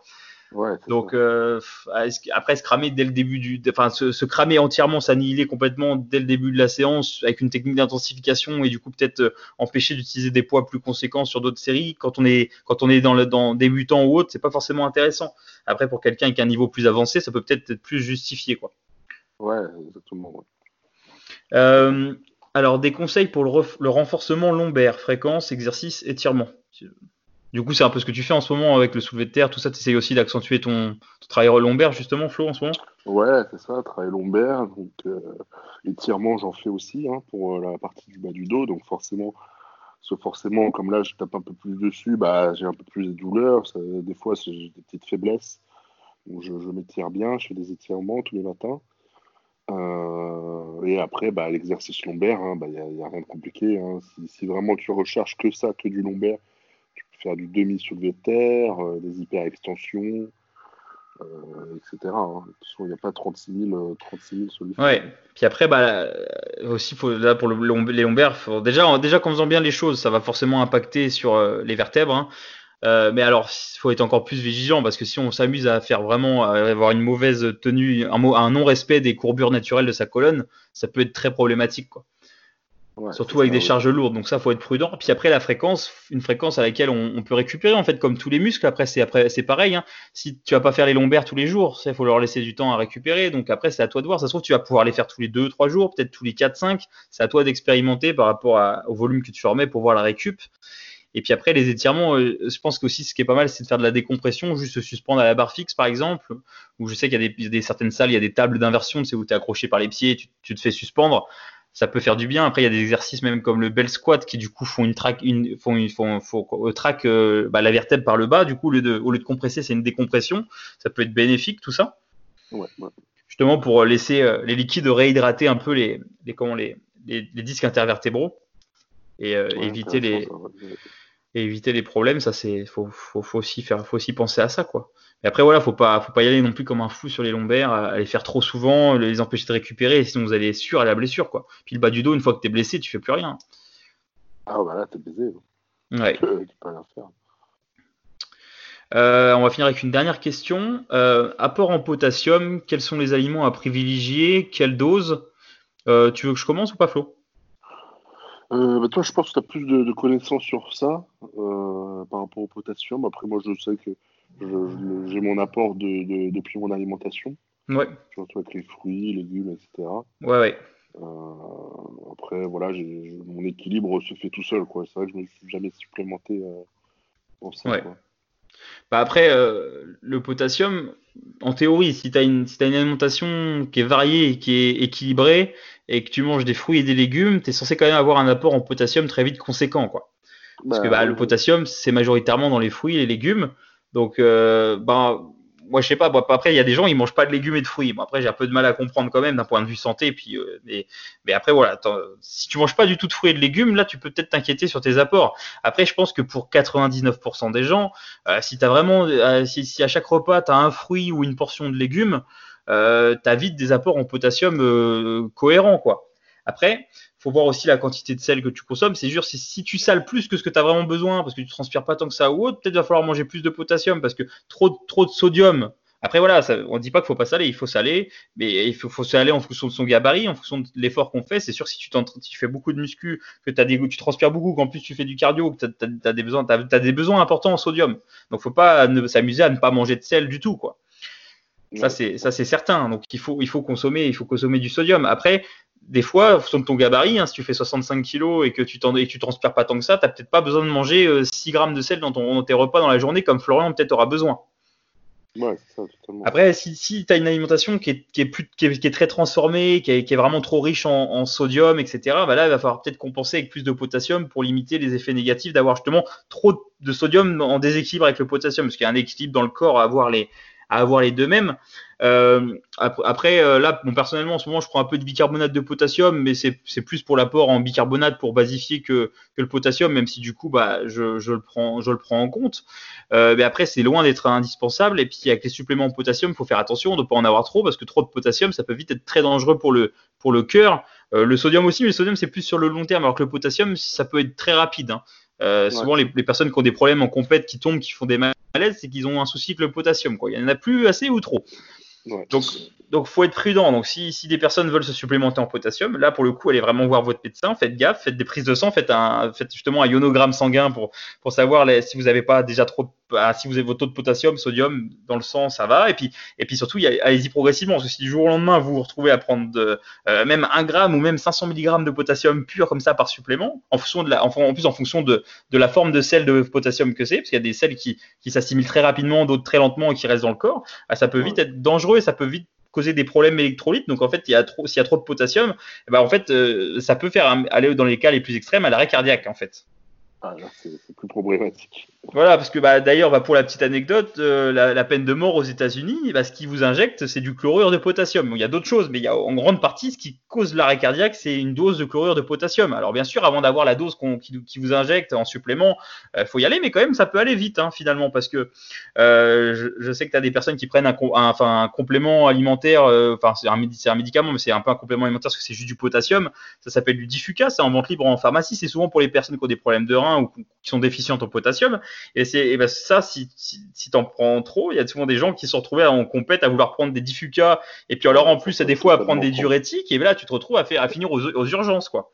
Ah ouais, bah là, c'est le combo. Et voilà, et avec le bicarbonate de potassium, il faut faire attention. Et puis surtout, il faut être sûr d'être en bonne santé. Parce que si on, imaginons, on a une pathologie rénale et on n'est pas au courant et on n'élimine pas bien le potassium ou pas suffisamment bien, on n'arrive pas à réguler bien, eh ben on va peut-être prendre du potassium, mais au final, le taux va peut-être rester trop élevé et le corps, euh, parce que naturellement, sinon, si on, s'il suffisait de manger genre trop de bananes pour mourir, euh, on serait tous morts. Euh, le corps sait réguler ça, mais il faut être sûr de pas avoir de problème de santé. Donc encore une fois, faites des prises de sang, faites des contrôles de santé régulièrement, que vous que vous soyez athlète sous chimie ou, non, parce que bah, c'est pas parce qu'on prend pas de chimie qu'on est qu'on n'a pas de problème pour qu'on n'a pas de risque pour sa santé. Ce serait trop beau. Hein.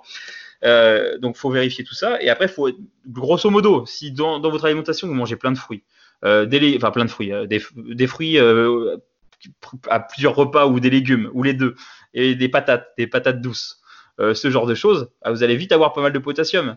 Même, même le café, pour, pour, ceux qui boivent du café, le, le café, ça, ça apporte, c'est aussi très riche en potassium.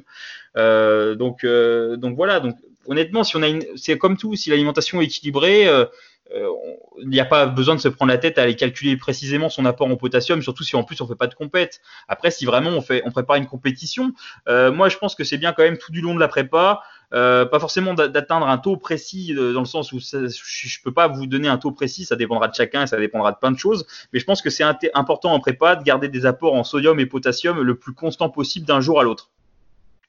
C'est ça. Et ça, bah, quand, ça, on le fait tous, même sans calculer précisément son apport en potassium. Quand on suit un 1000 plans en prépa, et bah, tous les jours, on mange les mêmes choses. Donc, on a tous les jours les mêmes apports en potassium et en sodium, en fait. C'est pour ça que quand on sale, bah, faut saler à peu près la même quantité. Si un jour on sale plein, le lendemain on sale pas, et qu'un jour on mange plein de patates, et qu'après le lendemain on mange zéro potassium, bah, le corps il sait pas quoi faire, quoi en prépa, c'est important d'être constant. Après, faut regarder, euh, là je les ai pas en tête, hein, faut regarder sur la nutrition.fr par exemple les apports recommandés en potassium. Ça doit être sûrement au moins, au moins 4 grammes minimum par jour, mais, mais 4 grammes ça va vite si on mange suffisamment, si on mange pas mal de fruits, légumes, des patates, ça peut aller très vite. Hein. Euh, donc, euh, donc voilà, après, faut pas trop se prendre la tête. Après, si vraiment vous mangez pas assez de, si vous mangez pas assez de fruits et légumes, bah, essayez d'en manger plus. Et si vous avez vraiment un problème avec ça, bah, dans ce cas-là, allez voir, faites des prises de sang, et puis voyez avec votre médecin pour éventuellement prendre un complément au potassium. Euh, voyez s'il n'y a pas de, soucis d'ordre électrolyte. Mais bon, je pars du principe qu'on est censé avoir une alimentation quand même équilibrée quand on fait du bodybuilding, quoi. Même si c'est équilibré pour le bodybuilding, hein, je m'entends. Hein, mais, mais quand même, euh, le bodybuilder qui mange aucun légume et qui mange, qui mange aucun fruit à l'année, il y a un problème, je pense, tu vois. Bah, c'est sûr que ça va poser euh, beaucoup, de, beaucoup de soucis au niveau de, au niveau de tout. Ouais. Ouais. Ah bah tiens, la joie sur la nutrition.fr, l'OMS recommande des apports de potassium d'au moins 3,5 grammes par jour chez les adultes afin de réduire la pression artérielle et les risques cardiovasculaires. Quoi. Donc après, euh, voilà, 3,5 grammes, c'est pas mal, mais genre par exemple dans les tiens, quantité, euh, quantité potassium, euh, pommes de terre, pour les amateurs de patates. Alors, Tiens, bah, par exemple, si tu manges 100, euh, bon, après, bon, tu vas pas forcément manger 100 grammes d'abricots secs, sinon tu vas finir au shot, mais tu as 400 mg dans 100 grammes d'abricots secs. Et les patates, voilà, 100 grammes de patates, tu as 420 mg de potassium. Alors, je suis désolé, euh, je pense que bah, si t'es pas en sèche et que tu manges, par exemple, 500 grammes de patates sur ton repas, eh bah, tu as, euh, déjà 2 grammes de potassium. Ouais, bah, tu vois, ça fait ça vite. Hein. Donc, euh, en fonction de ton gabarit, ça peut aller très vite. Hein. Tu manges des, quelques fruits, des, des, végétaux, et puis euh, ça, va, ça va assez vite. Après, voilà, s'il faut, bah, tu, si tu veux te poser la question de, savoir combien tu manges de potassium, tu vas sur, par exemple, la nutrition.fr ou, ou les calories, ou je sais pas, et tu regardes la quantité de potassium de chaque aliment, de ce que tu manges dans ta, quotidiennement, et puis tu estimes à peu près, et puis bah, tu, verras bien. Si, si tu vois que tu manges qu'un gramme de potassium dans ta journée, c'est peut-être que tu manges pas assez de fruits et légumes, quoi tout à fait, tout à fait. Du coup, je pense que pour le potassium, on a, on a fait à, peu près le tour, hein, Flo?